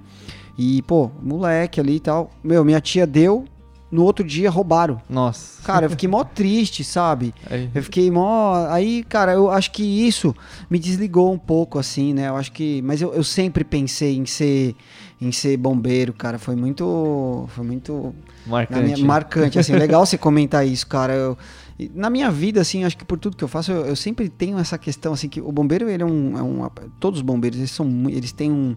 Ele tem um espírito diferente, tem que ser, sabe? Você tem é que um pensar sempre na outra calmo pessoa. e de é. liderança. Exato. E sempre pensar na outra pessoa, sabe? É muito bombeiro, E- e é cara, muito são você, foda. Parabéns não todos os sei se tem bombeiros, limite de idade, né, mano? Mas cara. Quem sabe? você já tá tiozinho, né? É. Cara, Não é? várias coisas na minha vida. Inclusive, uma vez eu tava, na, eu tava no Guarujá, e essa história é engraçada também. Eu tava lá perto da cadeira, sabe aquelas cadeiras que os bombeiros põem no mar, assim, que sobe e fica lá? Sei, e eu sei. não tinha o guarda-vida lá. Aí eu cheguei e fiquei olhando lá assim, observando o mar, observando. De repente o guarda-vida chegou, "Ô, e aí, tudo bom? Ele tá olhando aí, eu falei, ah, tô tô observando aqui, que você não tava aqui. Aí o cara falou pra mim do nada, assim, meu, você já pensou em ser guarda-vida?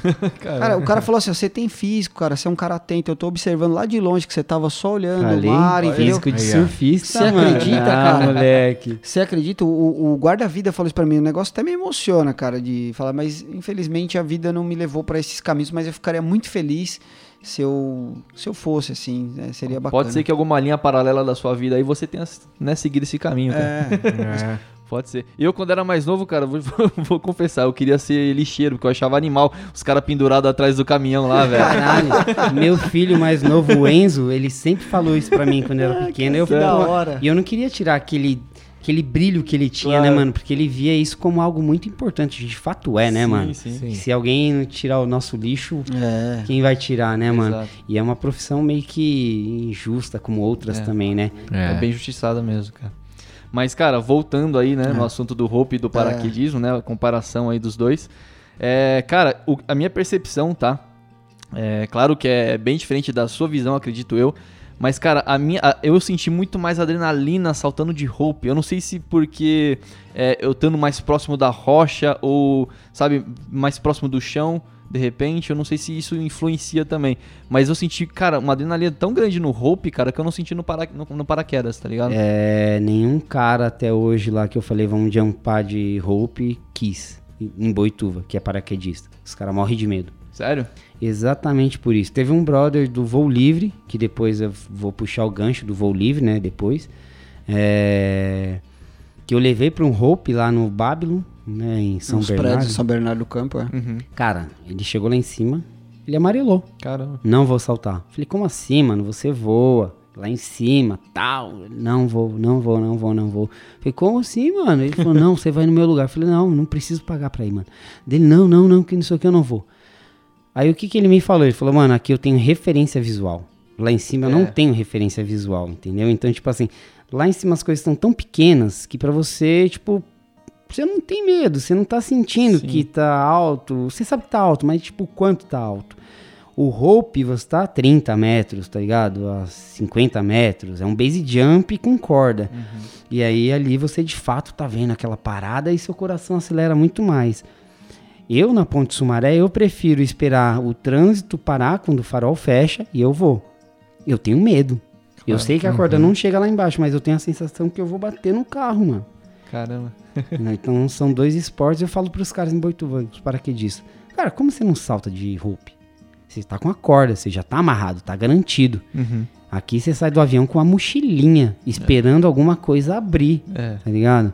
O cara, não, não, não vou, não vou, não vou, não vou. Nossa, caramba. Mas são visões, né, mano? São análises, né, do equipamento. Da mesma forma que eu falei que eu tenho medo e não vou fazer, e nunca vou fazer um, um bug jump. Claro.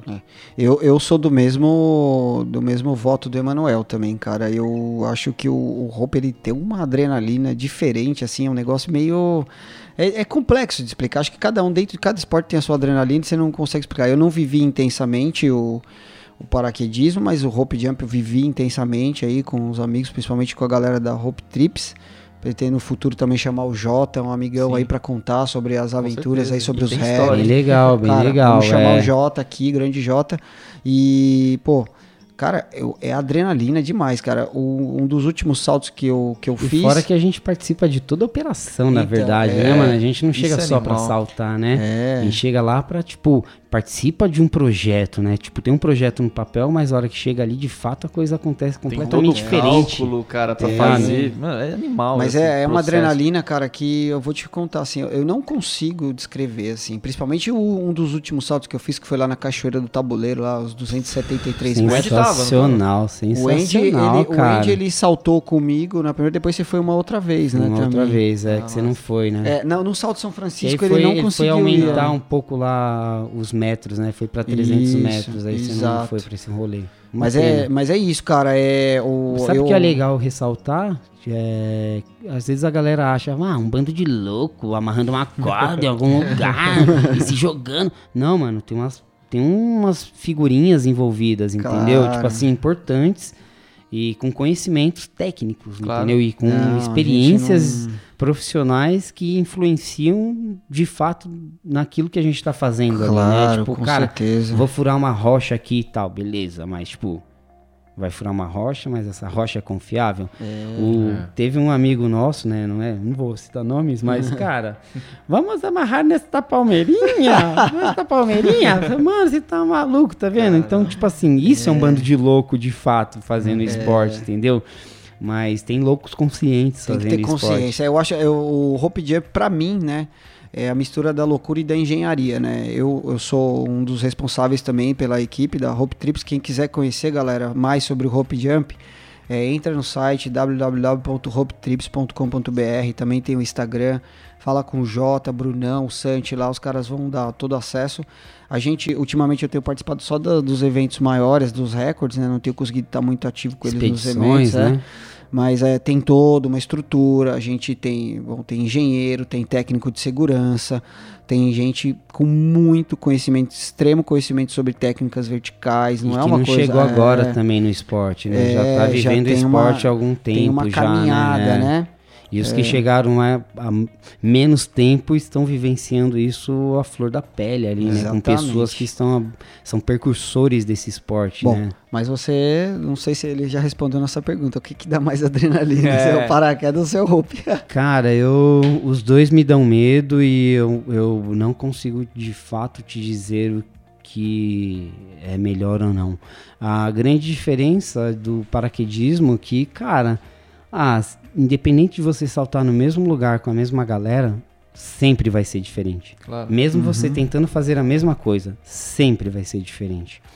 Um rope jump já é um pouco mais monótono nesse sentido. Tipo, vamos pegar ali, vai, a Ponte Sumaré. Um exemplo bem fácil ali e acessível para todo mundo. Cara, é aquilo. Vai estar o carro ali passando aqui embaixo, tal, a corda Claro. ali, você esticou ali. É, na queda livre tem muitos fatores, entendeu? O cara que está do seu lado. você- Primeiro, você está a mais de 200 km por hora. E você tá em controle da sua própria vida, né? Você que controla a sua própria É, vida, diferente não. do Hope, né? Você é o piloto. É, é, mais ou menos, né? Tipo, as outras pessoas também estão controlando Claro. sua vida, porque, tipo, se nós quatro fizermos um salto junto num four-way, é, se você, porventura, fizer alguma coisa errada e vir pra cima de mim, a gente vai se, se chocar a mais de 200 km por hora.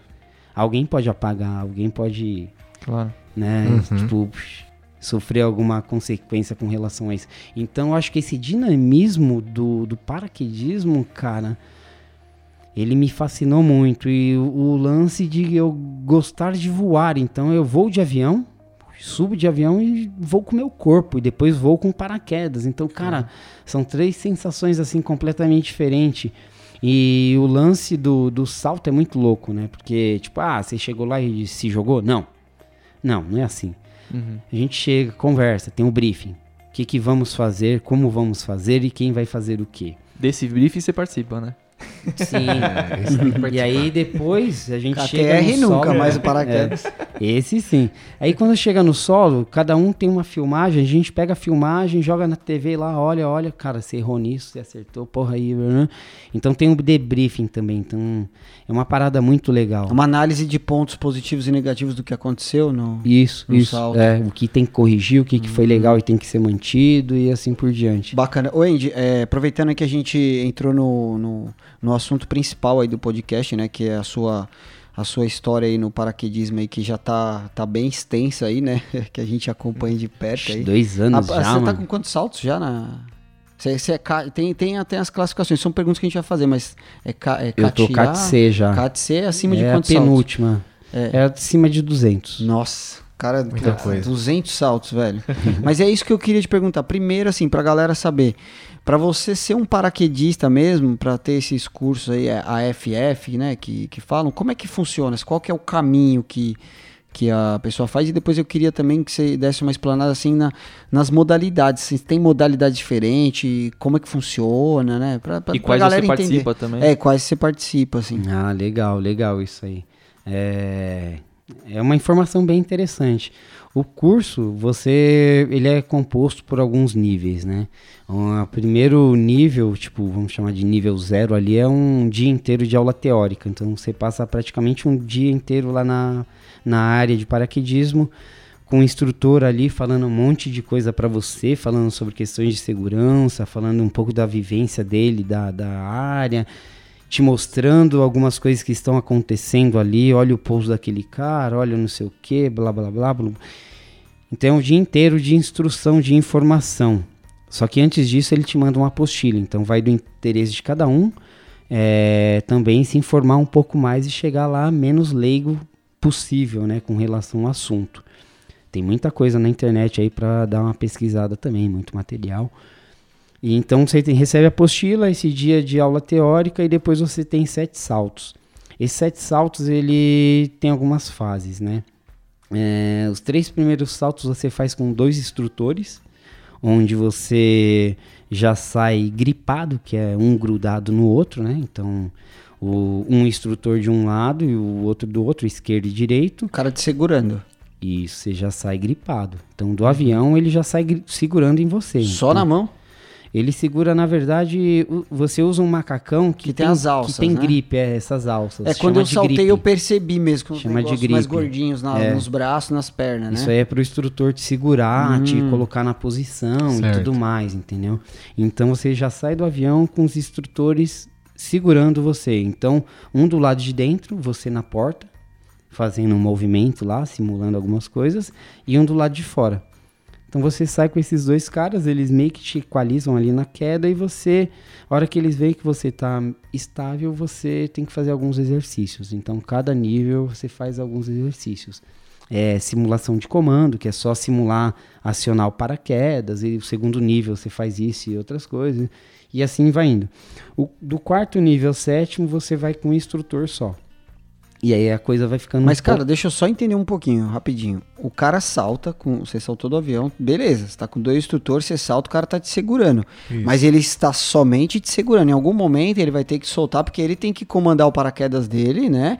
E você, ou seja, daí pra frente é você e... Desde o primeiro meu, você comanda o seu primeiro- paraquedas no isso, pouso. É, É, nossa. é. Então o cara Tanto tem é- que estar esperto pra É. Tanto é que o primeiro, o primeiro exercício é o quê? Simulação de comando. Que Hum. esse comando é acionar o paraquedas. Então, durante a queda livre, os caras estão te segurando ali. Então, assim, o primeiro nível é você alcançar o pilotinho e ter a consciência de onde ele está. Sim. Então, você fica lá, você tem que fazer três simulações. Então, você está em queda livre, você tem que pegar o pilotinho três vezes, tá ligado? E, e continuar em queda livre. Só isso. Uhum. E aí, na hora de comandar, você tem que olhar o altímetro e tal. Se você não, não tem a consciência da altitude, o, o instrutor ele vai te dar uma sinalização, que é tipo um dedo na cara lá, tá ligado? Tipo um indicador. Tipo, "Ah!" aí você comanda. E aí, se ele vê que você não comanda, ele comanda. E aí ele sai fora. Aí ele vai até em você e puxa o Na piloto. verdade, ele já está do seu lado, né? Ah, tá. Então, todo esse exercício é ele segurando você. No primeiro nível é muito difícil Nossa, o que instrutor complexo, soltar. Sim. É. É e não é. É não é. São, são, são poucas ações, mas a, o contexto é, com, é complexo, vamos dizer Intervalo assim. de tempo É, fazer Não essas é, né? coisas. 200 por hora ainda. E aí, tipo, Tá durante louco. a, Ah, abriu o paraquedas, beleza, e aí, você tá vendido? Não.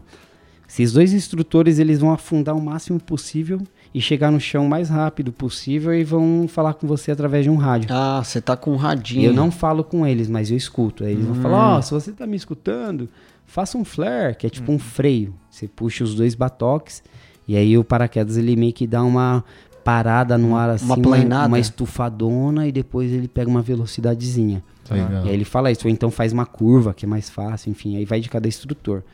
E aí no pouso, ele vai te orientando, ó, tal, tá chegando, aproximando, não, não, flare, que o flare é logo chegando no solo, que ele, é ele vai suavizar a sua queda. Então cada nível vai rolar uma parada diferente, um exercício diferente.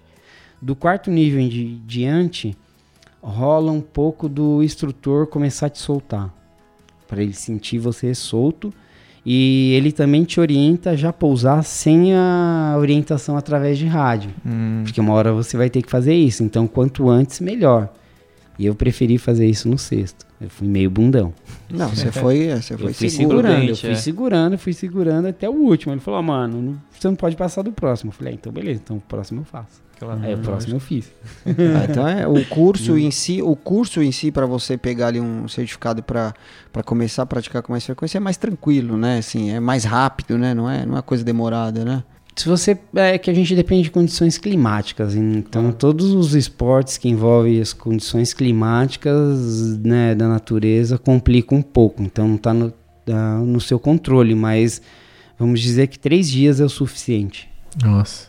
Olha. Sexta, dia é aula Caramba. teórica, Cara, sábado você faz uns dois. Eu, como que um cara para que diz que assim, meu, é a sua vida, né? Na É, sua mão. sim. Em três dias você já tá, você já tá saltando ali sozinho. É, é impressionante, né, cara? Tem muita coragem, né? É, assim, muita coragem. Pra caramba, vixe. Eu queria deixar claro que o Andy, ele tentou me coagir milhões de vezes pra ser Pô, não paraquedista. consegui, mano. Cara, ele não conseguiu, de verdade, não, sem brincadeira, porque assim, a gente é muito parceiro, então... Ele nem cola comigo é, lá. Eu, Ele eu, cara, eu medo. tava lá. Uma- eu fui umas duas, três vezes já, ele me coagiu, tentou falar, mas é uma coisa que ele falou no começo do podcast, e precisa reforçar, que assim, você não deve fazer algo no qual você não tenha é, 100% de segurança sobre o que você está fazendo. Tem que estar Claro. confortável, Exato. Você tem que tá bem. Exato, E eu é. sempre falei isso pra ele, mano, eu queria muito, cara, mas eu não me sinto bem, de verdade. de Porque coração. assim, ó, quer queira ou não, qualquer esporte radical ele já te gera uma tensão. Então, se você não confia naquilo, cara, não vai ser legal, tá ligado? Não vai gerar um prazer. A gente sabe que a tensão, uma certa tensão, um certo medo gera um prazer. Mas se ele for muito alto, muito intenso, mano, você não, É. não eu vai pensei várias vezes, prazer. pô, o Andy lá, mano, aquele sunset, cara, o bichão pulando. Eu Falei, mano, Lindo imagina demais, nós né? fazendo um, é, um salto lá, galera. Lá é, como é Cara, que fala? É é four-way que fala? É, tem algumas É, formações. então, pô, né? você vai com a galera pegar um sunset, cara, é animal, viu? Eu adoro ver os vídeos dele, a galera, mas, cara, infelizmente, pra algumas coisas a gente não vem capacitado e o paraquedismo não, não vem com essa ferramenta. É, na compreensível. vida e normal. é isso, cara, mas eu amo ver assim, eu acho, cara, digno, é muita coragem que nem o Lennon falou aí, cara. Mano, Sunset é super disputado, mano. Sunset, tipo assim, quando rola algum evento é, esporádico, fora de Boituva, enfim, que não é constante, a regra é quem participa do primeiro salto Isso. tem direito à vaga do Sunset. Olha, Do último salto. É, Pôr do sol. é, que é o mais disputado. ali. Por isso Cara, que você chega cedo todo dia, madruga lá, né? Cara, a parada é linda, tipo, muda a cor dentro do avião, fica laranja tudo, tá ligado? Nossa, Durante animal. o dia tá aquele negócio claro tal. nossa, ser Mano, lindo isso. chegou perto do sunset, o bagulho tá tudo laranja, amarelado, tá Cara, ligado? deve é ser incrível. lindo demais. Ah, já vi mano. vários é lindo vídeos demais, já, né? Sim. Mas a sensação é outra dentro do avião. E aí sabe o que é muito louco? Tipo, montanhismo, né? Que, porra, a gente sobe a montanha pra ver o sol, né? Tipo, ver o céu lá de cima, né? Tipo, ter uma visão mais ampla. Cara, do paraquedismo dá pra ver a montanha lá de cima, mano. Nossa. E a quantos metros vocês estão quando sai do avião? Quando puxa o paraquedas, você tem essas, essas É, médias mais ou dependendo, menos? dependendo do lugar, tem algumas mudanças de altitude de lançamento. Em Aham. Boituva tem um mínimo, que, assim, o normal é, são 12 mil pés.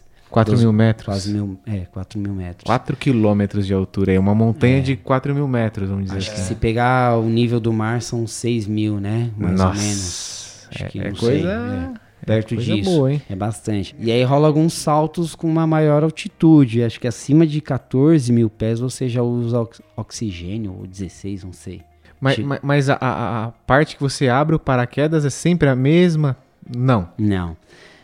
Tem uma regra, tem um limite, mas. Tem uma, vezes, uma é, escalinha aí que Quando varia. você é aluno, você comanda 6 mil pés. ali. Mais alto. É, Você tem que comandar mais alto pra dois ter mais tempo de reação. chão. 5,5, Ah. entendeu? Entre 5 e 6, depende muito de cada estrutura ali, o que ele te orienta. Depois disso, cara, que assim, você começa como. Tem o- os sete saltos que são para você se formar. Que é esse curso AFF que a, A galera AFF. fala. Hum. E aí depois disso você tem até o 25º salto que você continua como AI, que é aluno em instrução, que você depende da escola, depende do instrutor, depende de alguém no avião para te lançar. Uhum. E aí do 26º ao 50 você se torna A.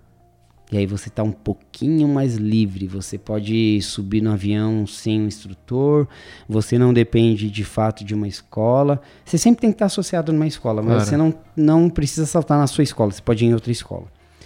E aí depois tem o B, depois tem o C, do, o B é do 51, aí eu não sei falar direito lá. Uhum, tá? 50 pra frente. 51 até 200. É de 200 até 500 C. De 500 acima D. Aí não Nossa, tem aí mais o nenhuma D é o- o D é o- classificação. é o, é o, Supremo. É o top, é o É. Supremo. Pelé do paraquedas. Porque eu acho que, eu- se eu não me engano, uma vez quando eu fui com você lá, você tava me explicando que tem uns caras, é, das- dependendo da categoria, por exemplo, se tá um pouco de neblina, só pode subir categoria B, C, D. Né? Se, Tem essa questão também. É, é a condição da, de nuvens, né? Uhum. Tipo, visibilidade. Então ela vai influenciar na sua categoria. Então, se, tipo, é AI, A, mano. Qualquer merdinha que acontece ali no clima, você ficou no chão. E velocidade de vento. Só que não é velocidade constante de vento, são rajadas, que é o pior. Tipo, uma velocidade constante, você sabe o que, que você Claro. tá lidando. Mas quando tem rajada, você não sabe o que você tá lidando, né? Você É tá indo ali, vem. É. Então é medido pela rajada. E aí a medição é, se eu não me engano, é a cada meia hora. Então se foi tomada uma decisão de fechar ou abrir a área agora, só daqui meia hora que essa situação de fato muda, porque é onde eles ficam analisando a questão do vento ou então de nuvem para ver se volta ou não. Tem, tem que ter um cuidado meteorológico, climático muito grande com isso daí, né? E, e aproveitando esse gancho, eu queria te perguntar, cara, assim, é uma pergunta de leigo mesmo, se acontecem muitos acidentes no paraquedismo. Porque eu sei que não é muito divulgado, mas só pra se dar um panorama por cima, porque todo esporte tem um perigo. E esse também, talvez É. mais do que outros. Mas Boa assim, pergunta, um panorama básico, assim, que você possa falar pra gente. É, ó, antes de tudo, é um esporte super seguro, entendeu? Tipo, Claro. é um sistema muito simples, um paraquedas, mas ele é seguro. É, ele é mais ou todos os acidentes de paraquedas, eles são, pelo que eu escutei do- da, da galera mais antiga, eles são muito comparados a um acidente, um desastre aéreo, ou seja, ele nunca acontece por um problema de Sim. fato. Ele acontece no mínimo por três probleminhas que tá rolando ali São em né? conjunto, ele vai dar merda. A Sim. mesma coisa do ins- por que que geram fogo, né? Então tem que ter três elementos ali e aí o quarto é de fato o fogo. Sim. Então, ele também é assim. Todos os acidentes que eu vi que aconteceram, eles não foram porque o equipamento falhou. Uhum. É, foram um abuso, é, enfim, é, foi Um problema, foi forma. problema humano e não um problema técnico de equipamento. Um, um mau cálculo, talvez, É. ali, né? Uma vez quando eu fui em Boituva, eu vi uma, uma, uma aluna, acho que era aluna, e ela se chocou na cerca, assim, cara, foi bem... Aham. Quando eu comecei, os seis primeiros meses, cada mês morreu uma pessoa. Caramba. Aí eu cheguei assim um dia eu falei, mano, pro instrutor, é sério que é assim a parada? Ele falou, não, não é assim. Uhum. Falei, mano, como assim? Tá morrendo um uma baque, pessoa né? por mês tal, não sei o que. Ele, não, não é assim. E aí até rolou um- alguns movimentos lá pela Federação Brasileira, Fe- Federação Paulista de Paraquedismo pra é, conscientizar um pouco a galera com relação à segurança do esporte, entendeu? Rolaram algumas palestras, as escolas orientaram um pouco mais. Que os legal, cara, alunos, isso, Tudo né? mais. É legal porque a pessoa pega que tá, tá assim, não é comum ter os acidentes fatais, né? Porque você tá falando assim, não é com. Deve acontecer, mas não é com certa frequência. Mas quando acontece é, uma quantidade grande de acidentes num curto espaço de tempo, o legal é que os caras enxergaram isso e se manifestaram e tomaram uma atitude para instruir melhor, né? Isso é perfeito. E- E, e assim. eu- até outra- apareceu na mídia isso aí. Não, e Hum. outra coisa também, é, ele falou da aviação aí, eu queria dar uma dica pro pessoal, cara. Tem um canal no YouTube chamado Aviões e Músicas, do Lito, que é um engenheiro de aviação e tal. E ele diz uma coisa que se aplica ao paraquedismo. Nenhum, nenhum acidente na aviação é em vão. Os caras sempre analisam criteriosamente e melhoram aquilo pra nunca mais acontecer. Claro. Por isso que a aviação tem constante evolução. É verdade. No paraquedismo, eu acredito que seja assim. É a mesma Se coisa. acontece um acidente, por que aconteceu, como aconteceu, onde aconteceu, vão fazer o que for e não vai mais acontecer. É, É. uma evolução, entendeu? Rola uma perícia, É rola um, um recolhimento do equipamento para ter uma análise. Algumas pessoas bem experientes vão lá analisar o equipamento. Enfim, é bem isso mesmo. Um, um um brother meu, Medina, é, inclusive a gente criou um grupo também muito similar assim ao Trek SP, mas voltado para pro paraquedismo, né, Pra juntar uma galera. Pode divulgar o grupo aí pra É, galera demorou. ver depois e entender mais sobre Freak Fly, Freak Fly, galera. é. Tá no Instagram. Tá no no- Instagram por enquanto. Show. Depois a gente vai deixar os links pra todo mundo. Tem uns vídeos bem legais lá, a gente Porque assim, fez a dar uma gente, bombada a gente tá aqui dando uma explanada superficial, mas depois se a galera quiser, né, pode perguntar pra é. vocês, pros caras que estão lá que eu acredito que são bem experientes, né, vão passar mais informações também, né? Aí esse meu brother, ele fazia motocross. Hum. Ele abandonou o motocross e foi pro paraquedismo porque é mais seguro. Nossa. Caramba. Da hora. Ele falou que de fato, toda corrida morre um nego, tá É, ligado? diferente, Se fode. E aí ele também quebrou clavícula e ah, não sei o que e saiu do esporte, trocou. Então, só pra ter uma ideia, né? Tipo, ah, o cara só tá de moto ali, pulando um barranquinho, né? Tá É, mais baixo do que fácil, o né? paraquedas, mas, mano, é muito mais perigoso. E aí, com relação a essa separação, assim, o que, que você tem de, de esporte, modalidade? Tem competição de paraquedismo? Tem, tem. É, mas como o paraquedismo ele é um esporte caro, né? Não é de fácil acesso. É, ele é um pouco restrito nesse sentido de com- competições e tudo mais, né? Mas existem competições sim, competições de formação em queda livre, que são algumas pessoas em queda livre formando algumas figuras. E aí, dentro disso também tem algum, existem algumas ramificações que você pode estar em queda livre de barriga, você pode estar de de head down, que é a cabeça para baixo, você pode estar em pé, que é o stand-up, você pode estar de sit, que é sentado, então tem algumas variações aí nessa questão. Tirando o salto de barriga, ele, é, ele chama um free fly, que é um salto um pouco mais solto e é um pouco um salto mais moderno hoje. Tipo, é, tá na modinha. E tem também o desloque, que ele, na verdade, você, todos esses que eu citei, a gente cai na vertical. Esse outro ele corre um pouco vertical e horizontal, ou seja, ele é um deslocamento. Legal. Então você fica em uma certa posição no seu corpo, onde você está tendo uma queda é, vertical, mas porém você está correndo horizontalmente. também. Nossa, você corre animal. bastante para frente. legal.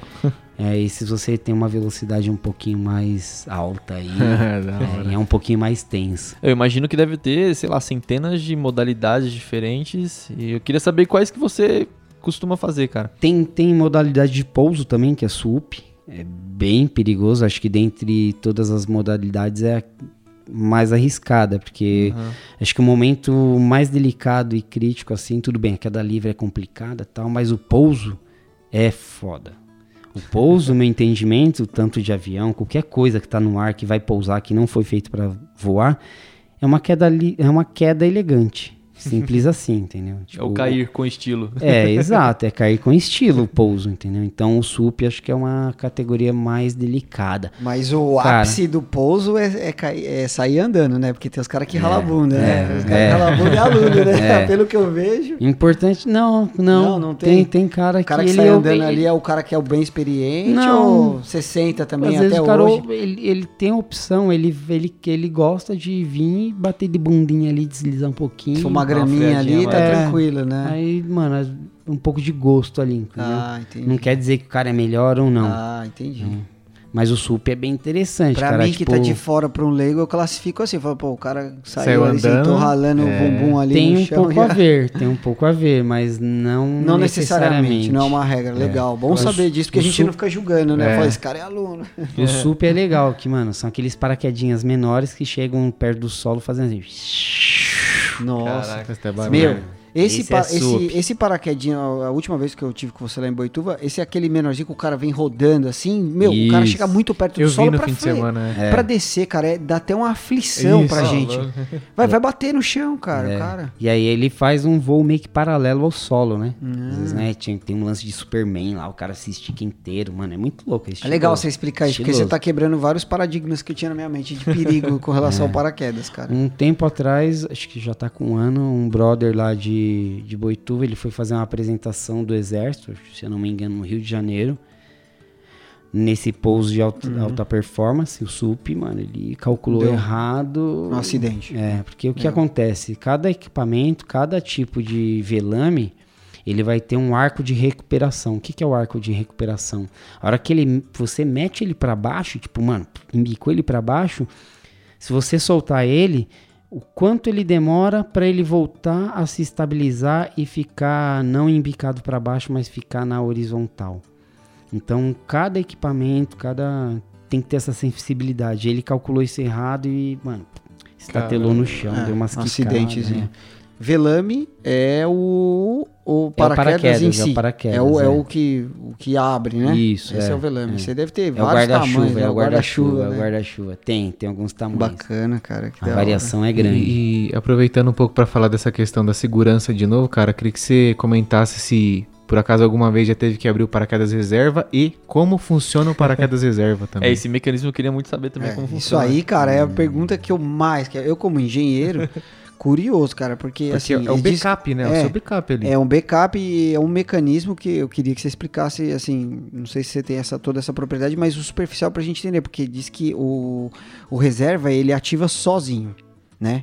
Não necessariamente. Não, mas ele ativa sozinho. ele, Também, ele é feito para ativar sozinho, Não. parece que até uma certa altura. Isso, isso. Então. O que acontece? Ele, de fato, por si só, ele não se aciona sozinho, né? Tem um outro dispositivo que compõe ali todo o equipamento, que é o DAA, dispositivo automático de abertura, ou Uhum. dispositivo de abertura automático, uma Certo. coisa assim, que ele que de fato vai acionar seu reserva. Uhum. Mas o reserva ele não se aciona sozinho. Então é um conjunto de pequenos né, mecanismos que formam seu equipamento inteiro e te dá toda essa segurança.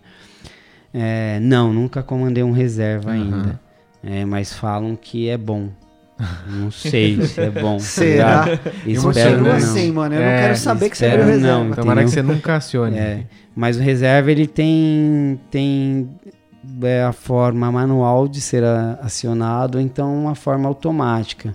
Você pode ter desacordado durante algum salto por alguns motivos, por algum mal súbito, por alguma trombada, e aí por isso que eu falo que o equipamento é seguro. Então deu uma determinada altura, se eu não me engano, 1.200 pés, algo do tipo, ele vai, ou um pouco menos, acho que é um pouco menos, ele vai ser acionado. E aí a única coisa que acontece vai quebrar uma perninha ou outra ali, né, mano? Mas tá vivo, Básico, né? né? Tá Mas tá vivo, entendeu? Você não vai estatelar no É, chão. se o cara tiver. consci- Ele, porque ele tem controle, tem o. Tem, é um, é é um, para, é, um parate- é um paraquedas normal, porém, ele é um pouco diferente. Normal, entre aspas, né? Ele, o paraquedas normal, ele é, a maioria, a maioria é composto de nove células, nove buracos, assim, que entra o ar para ele estufar. É, o reserva, ele é composto de sete células. É um pouquinho menor. É, não necessariamente.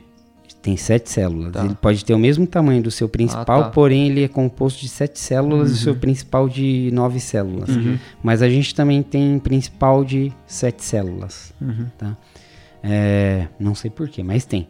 Base jump são sete células. É um paraquedas um pouco mais gordo e tal. E aí, qual é a grande diferença de um principal e de um reserva? A dobragem. Tipo, eu posso fazer a dobragem do principal. É, já do reserva é um rigger. O rigger é um mecânico, vamos dizer assim, a grosso modo, é o cara que dá manutenção no, equipamento, no paraquedas. Então ele faz a dobragem do reserva. É uma dobragem bem diferente da do principal. É uma dobragem lá meio que de origami. Você junta Caramba. pontos por pontos, tal, usa umas ferramentas para fechar o equipamento e tudo mais. Já o principal não.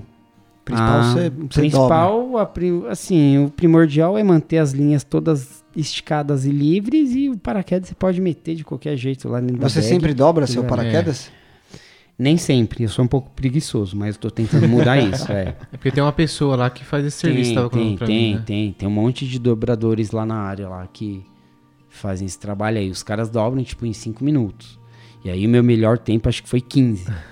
Três vezes mais. Melhor, né, mano? Mas nem sempre eu dobro em 15. Mas, às mas é uma coisa que a gente, a gente conversou nesse fim de semana que eu fui, eu esti- estive lá em Boituva, pude conhecer lá, e você dobrando é aquela coisa, você dobrou, você sabe como tá a sua confiança. Lógico que o cara que dobra isso, ele tá dobrando há muito tempo, ele tem muita experiência, mas é diferente.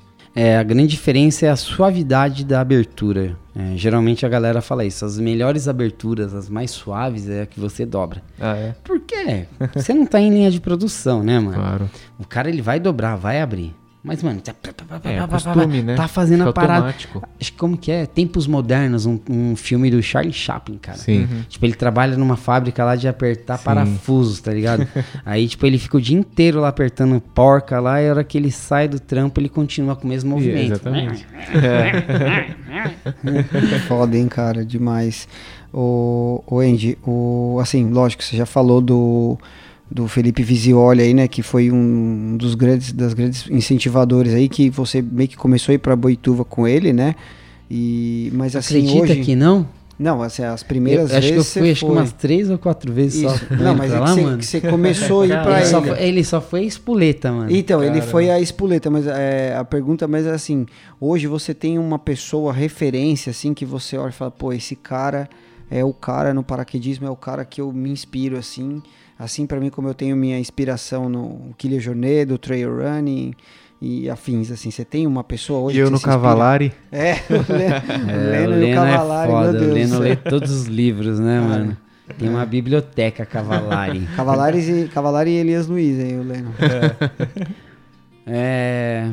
Não, Não tem. não. É, num primeiro momento, qual foi meu, meu entendimento do esporte? É, por ter muitas pessoas ali no mesmo lugar, que assim, Boituva, ele, ele é o maior centro de paraquedismo do mundo. Por que, que ele é o maior centro de paraquedismo do mundo? Porque ele concentra o maior número de escolas em uma área. Geralmente uma área só tem uma escola. Aham. Ali, Ah. cara, tem. Monopólio. tro- Ali tem trocentas mil escolas. É, Nossa, tá lá é grande ligado? mesmo. Tem muitas Pô, escolas. eu não sabia disso, cara. Boituva, então, é, meu, deve vir gente de todo mundo pra saltar aí. Sim, sim. Vem, gente- mano, tanto é que ela sofreu pra reabrir, né? É, Exatamente por essa questão de ver muita gente de fora e não ter o controle hoje dessa pandemia, então ficou um negócio meio crítico.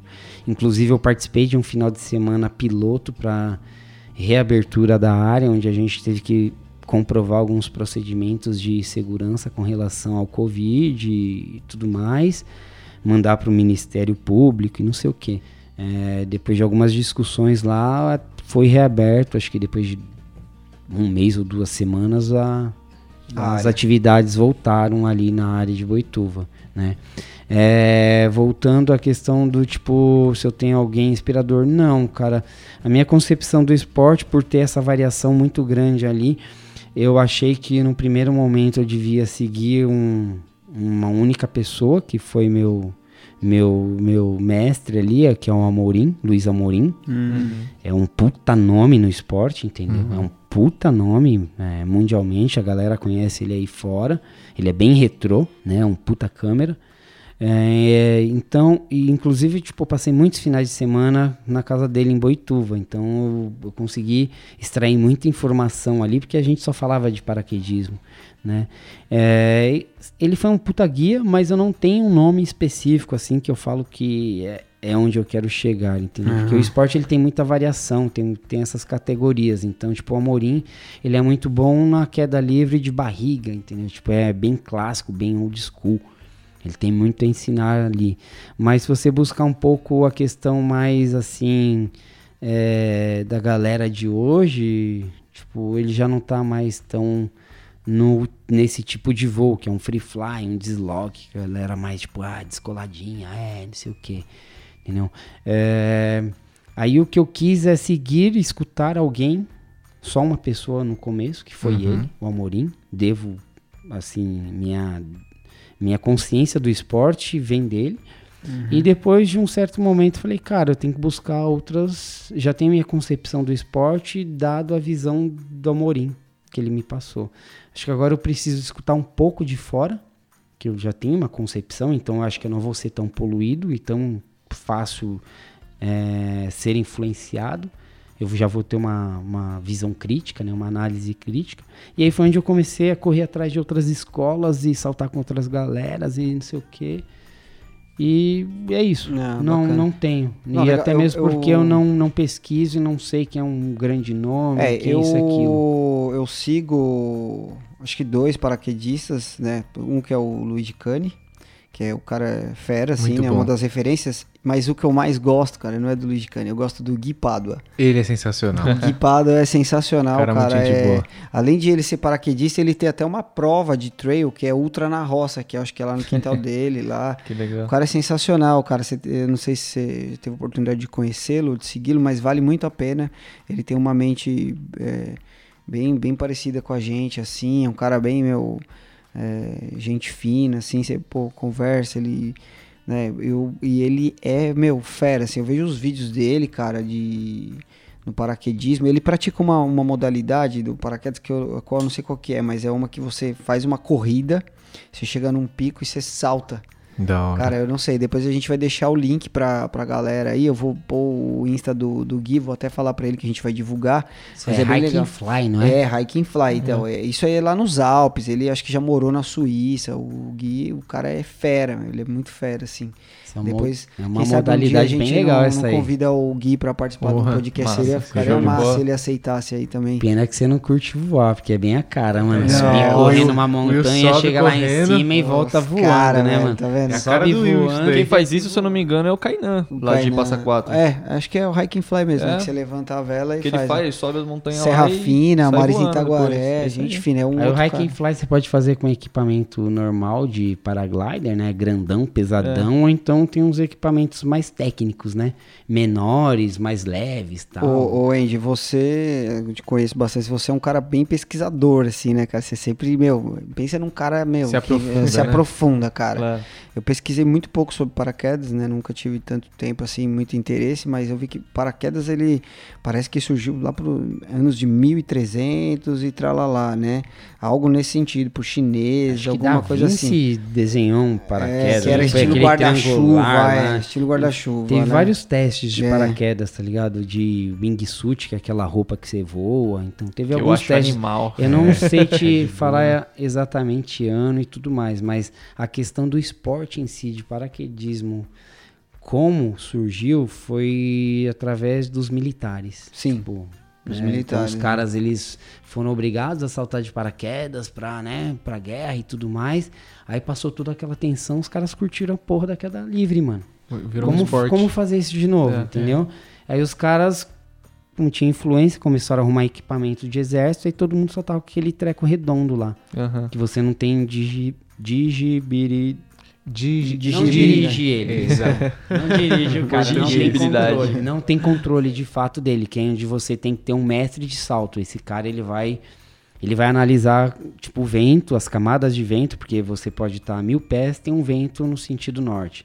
A dois mil pés, ele está no sentido sul, completamente diferente e o dobro de velocidade. Uhum. Aí o mestre de salto, ele vai analisar tudo isso e ele vai determinar o ponto de lançamento desses paraquedistas e prever um ponto de pouso, que não necessariamente pode de fato ocorrer aquele lugar. entendeu? Tudo pode variar, né? É, é porque é um paraquedas que você não dirige, né? Hoje você pousa onde você quer quando você já tem um controle do seu equipamento.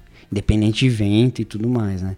Você consegue ter um certo controle. Show. Cara, eu lembro de uma coisa assim, a minha principal referência assim em relação ao paraquedismo, acho que sei lá, lá em 2005, se eu não me engano, 2006 por aí. Eu assisti aquela série Band of Brothers, não sei se já, já assistiram. Puta, Que tem aquela assisti. companhia é, Airborne, né? Que Sim. são os paraquedistas da Segunda Guerra Mundial. Cara, é animal. Quando eu assisti aquilo, eu pirei naquela. é- que a, sé- a série, na verdade, cara, é, é excepcional. Assim. Todo mundo tem que ver. É, Caramba, é- vou assistir, mano. É uma das obras, assim, é, sobre a Segunda Guerra Mundial, cara, assim, mais fiel, assim, é bem legal de assistir. E tem essa companhia Airborne, né? E eu até criei depois um clã no... Quando eu jogava Counter-Strike, criei um clã chamado Airborne, pra levar o nome e tal. E essa era a minha principal referência, cara. Era, bem- era bem massa. Mas, cara, mudando de assunto, o que eu queria saber de ti, na verdade, é qual que é a maior dificuldade, cara, aqui no Brasil, é, para quem quer fazer para- paraquedismo? Eu acho que você já até comentou aí sobre a questão do dinheiro, Dinheiro. né? Eu acredito que seja. É o dinheiro, É mano. o dinheiro. É. Não tem outro lance que complica, é o dinheiro.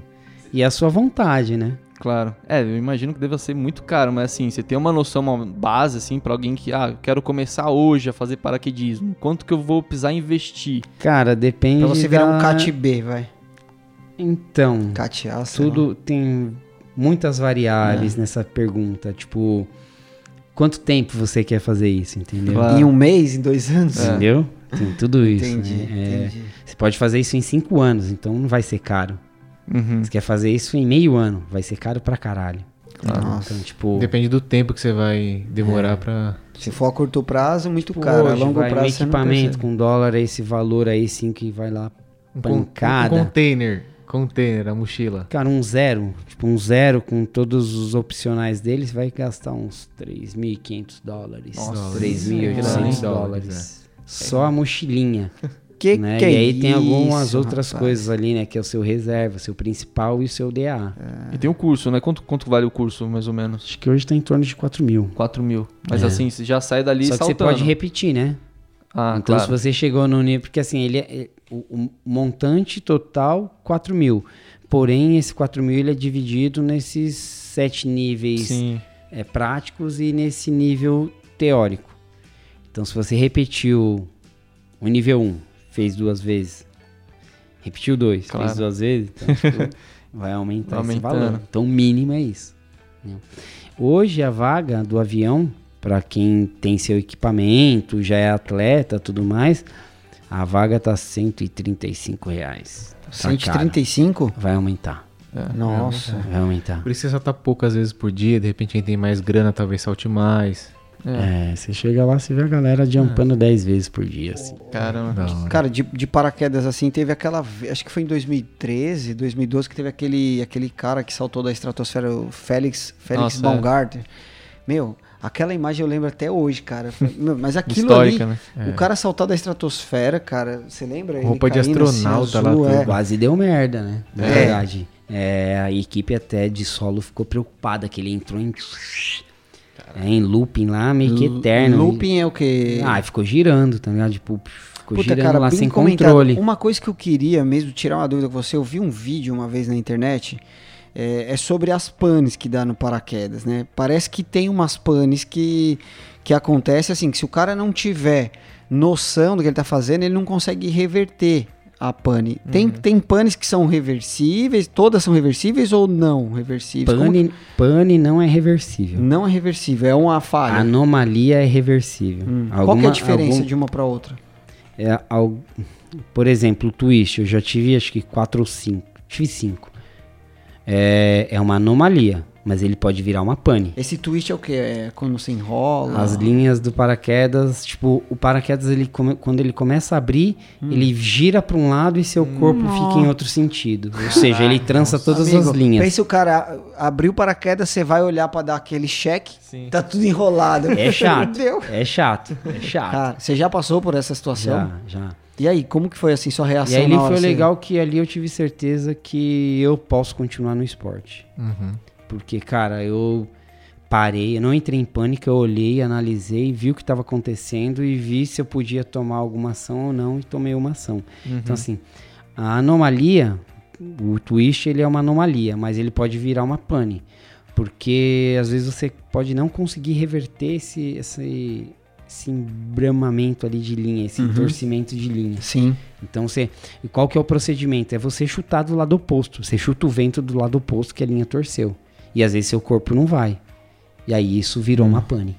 E aí você tem que desconectar e acionar o reserva.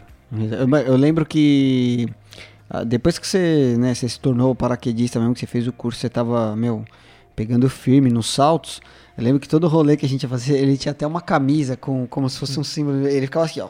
Puxando aqui, ó. Toda ele levava a mão aqui, ó. Mão aqui, sela, É, puxa. mó sela, nóia, mó nóia, Meu, né? O cara tava, meu, tava pirado, assim, mas é É aquilo. que acho que você nunca viu Porta do Metrô, né? Então. Porta Igual- do metrô, você fica fazendo a faz- simulação. do- fazendo igual no avião, mano. Abriu a porta e você... É, pé, tem um barulhinho, né, mano? Igual no.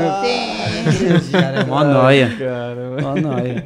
Que da. Vários fizeram isso, não fui só eu, se não. mano. empolga, né, cara? Mas é aquilo, é o cara que, que, o que tá, o cara que tá preocupado em ter o procedimento vivo na cabeça, né? De na hora de ter uma, uma pane, uma dificuldade de saber como se virar, porque eu, pelo que eu entendo, assim, esses acidentes, pri- principalmente esses que acontecem, assim, que eu, que eu já vi, eu já vi dois em Boituva, né? Dois, uma galera, uma, uma moça capotando, batendo na cerca e um rapaz é, cambaleando. É, é a questão do procedimento, é o cálculo. Então, se você tem 100% de certeza ali, né, com exceção de fatores externos, você vai conseguir, né? Se você treinou, você, tá, você pratica, né?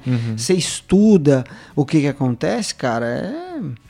A chance de dar o problema, assim, é, é mínima, né? Até porque, assim, eu não vou comparar com o avião, mas pelo que eu sei, assim, é, as coisas mais seguras que tem, primeiro é elevador, depois é avião. É avião tá no Isso. ar.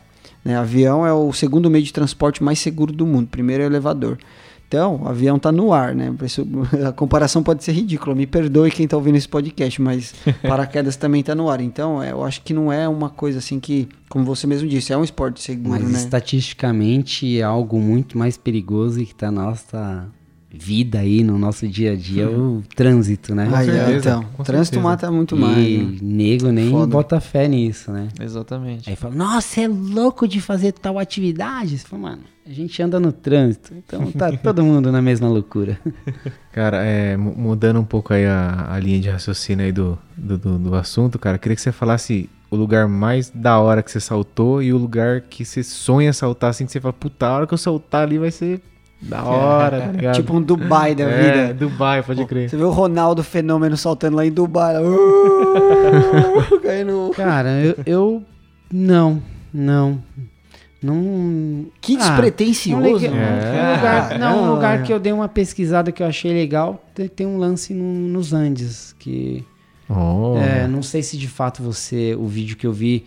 É, todo o lançamento é onde eu vi. Ou se aquilo foi algo de propaganda, coisa do tipo. É, mas um lugar assim que me fascinou. Que, cara. Vai ser meio difícil quebrar um pouco esse encantamento. Foi o Batuba. É, já saltei lá duas vezes, acho que tá com duas semanas que eu fui lá. E em janeiro eu fui também.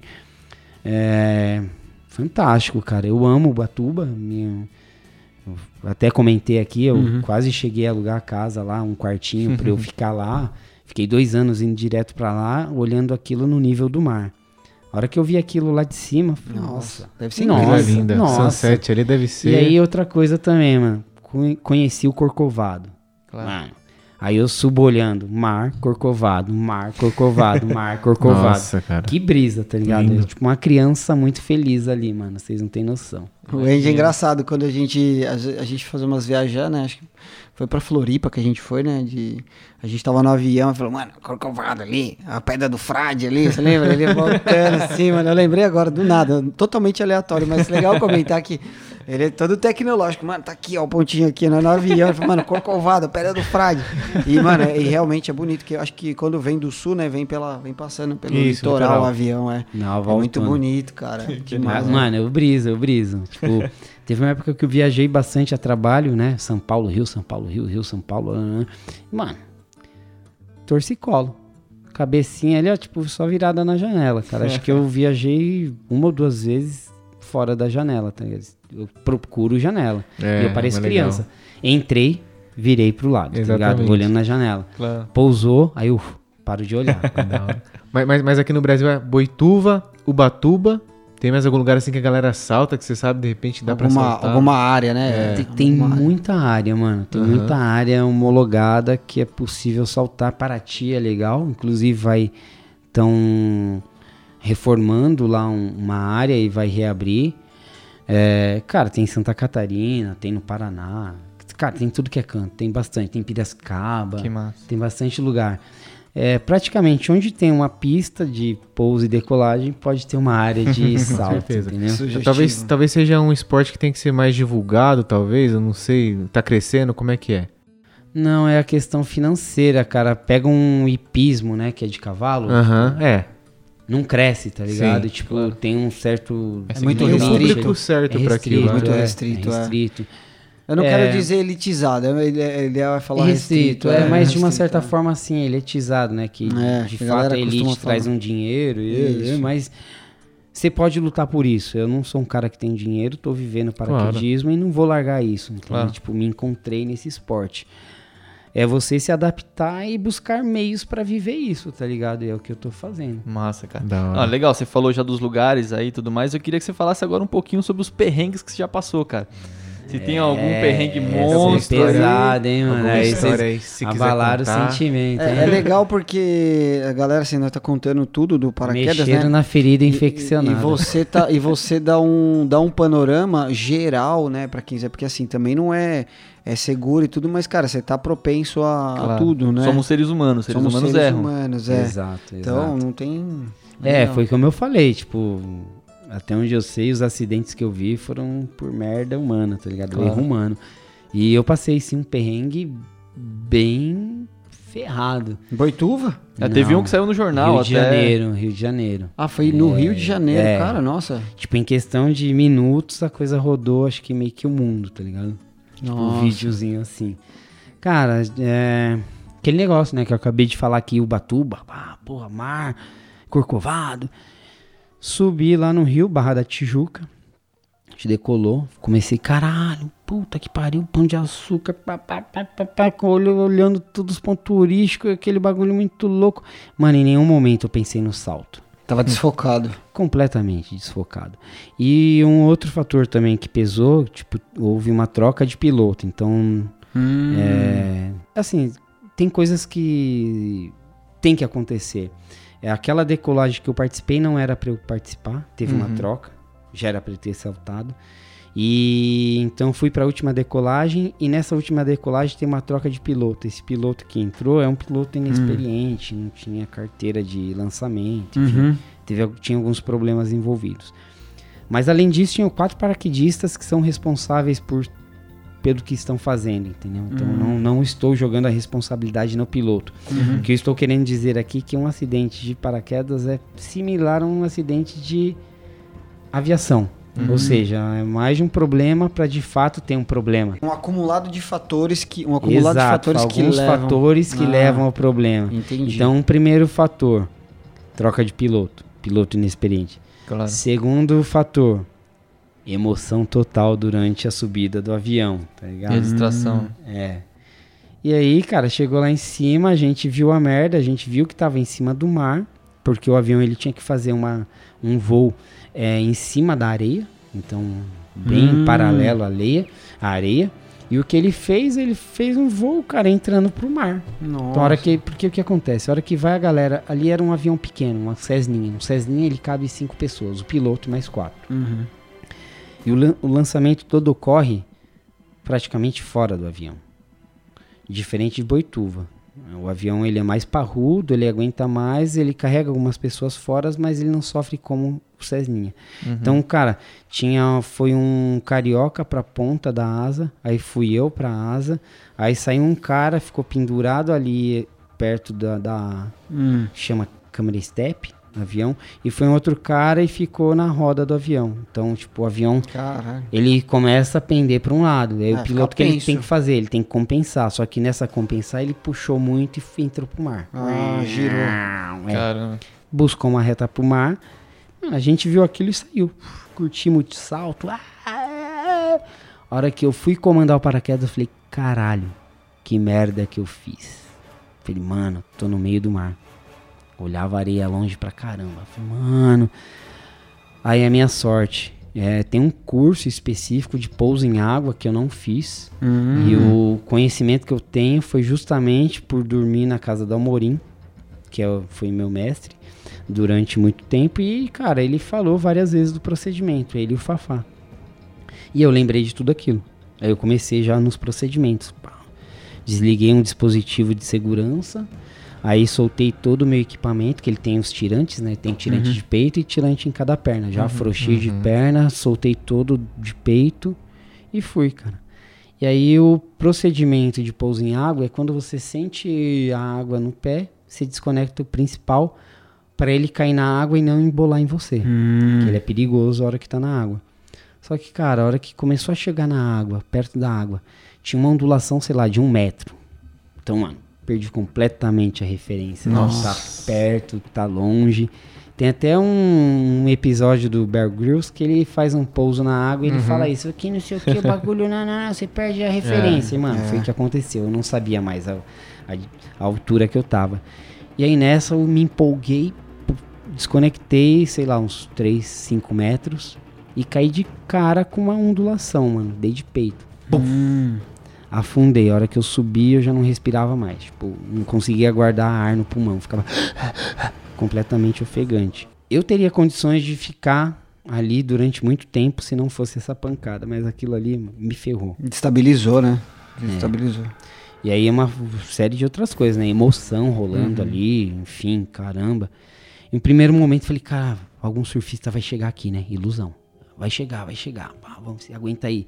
Eu lembrei, o equipamento, ele flutua durante uns 5, 7 minutos, porque até a água entrar nele e tal, e ele começar a pesar. Eu falei, mano, então não vou soltar ele. Aí nadei um pouco com ele, aí ele começou a afundar minhas costas. Eu, cara, e, e tchau. esse tempo todo eu de cachorrinho e eu não conseguia boiar, então sempre com esforço físico. Aí soltei o equipamento do meu corpo, segurei pela uma tira dele, o tirante, virei de costas, comecei a nadar, ele começou a afundar muito, me puxar meio que uma âncora assim, mano. Eu soltei. Isso você tava quanto da, da faixa de areia? Ah, mais de um, Um quilômetro, quilômetro, mano. É, e os outros caras? Os caras pousaram mais perto, eu fiz muita Mas merda. todos caíram na água. É, os quatro. Nossa, todos Os caíram, quatro, é. cara. Os quatro. Foi, é, foi zoado, foi zoado. Nossa, foi, foi muita cabaçada dos quatro. É, mas eu, eu não entendi, pelo- assim, pelo que eu captei, assim, quando, quando você tá fazendo voo, você tem, por exemplo, você sai em Boituva, o avião ele sobe em círculos ali, pelo que eu tô entendendo que você tá falando, você tem que saltar em cima de onde você vai pousar. É mais ou menos isso? Depende do vento também. É, mas é mais ou menos É, essa lógica. mais ou menos isso. ah, é. entendi. Então o cara deixou vocês na água e te- em tese. É, é, mas a gente saiu, Caramba, olhou meu. e saltou.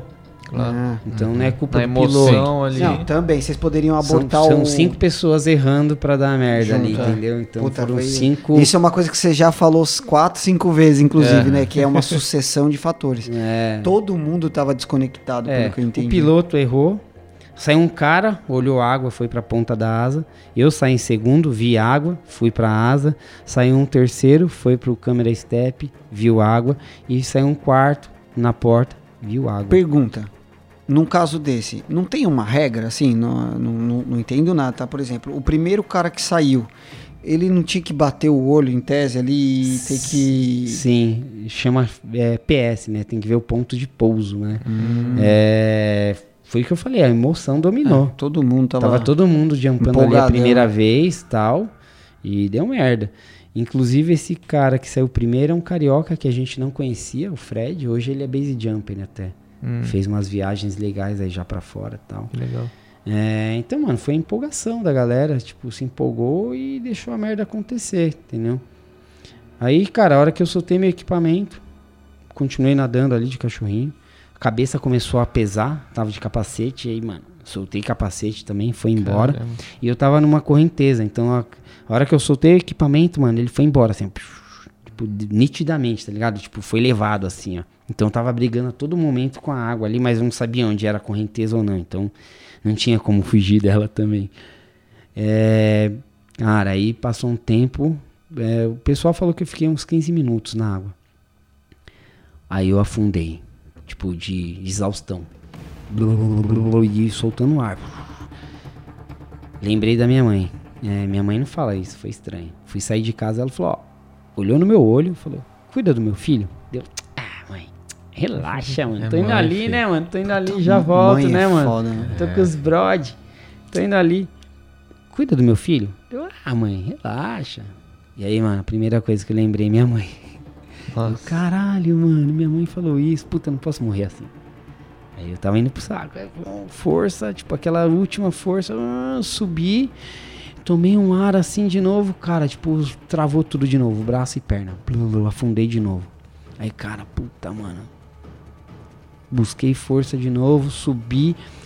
A hora que eu subi, que eu fui respirar, mano, eu olhei assim pra direção da praia, eu vi um pontinho assim, tipo, o helicóptero correndo assim em cima da praia. E ele apontou pro dentro do mar. Mano, ali. Tipo, veio Buscou pilhas Duracell. corpo Pilhas Duracell, já, é. é. Veio pilhas Duracell, tipo, mano, último momento de força. Aí boiei, ah, fiquei ali segurando. Passou o helicóptero com uma cestinha, pulou um bombeiro. A hora que ele pôs a mão, tipo, me segurando assim, por trás, assim, na minha, Na nuca? é, na minha nuca. Ele falou, ó, relaxa, você tá comigo, que não sei o que. Deu, mano, eu entrei em stand-by. Eu não abria mais o olho, mas eu escutava tudo, tinha plena consciência, mas eu não conseguia falar direito Não também. tinha eu mais falava, reação. né? falava gemendo. E meu corpo meio que não respondia. Ele falou, ó, a cestinha vai passar aí, você tem que erguer o pé. Mano, eu gemi, "Ah, não consigo, não consigo. Dele, mano, você tem que erguer o pé. E vem o helicóptero, tchuc, tchuc. mano, passou e não ergui nada, travado. Ele falou um monte de coisa pra mim, entrou na minha mente, tá ligado? E aí, mano, a hora que o helicóptero chegou de novo com a cestinha, do nada veio uma força assim, pum, ergui a perna. A hora que eu senti que eu tava dentro da cestinha, apaguei de novo, mano. Fiquei igual boneco, tudo torto. Tudo torto, aí cheguei na areia. Aí tinha quatro resgates lá, um resgate pra cada paraquedista, né, que eram quatro. Mas eu fui o único que precisei de, de apoio mesmo. Você pousou mais longe, né? Da, É. da faixa de areia. Aí já me colocaram oxigênio ali na areia, já me jogaram pra dentro da, da- do resgate, né, da ambulância. Uhum. A galera aglomerou, daí eles fecharam a ambulância, mano. Aí eu só senti uns bagulho no meu braço lá, meteram uns trecos lá no meu braço. Me colocaram cobertor de emergência. E aí no hospital colocaram.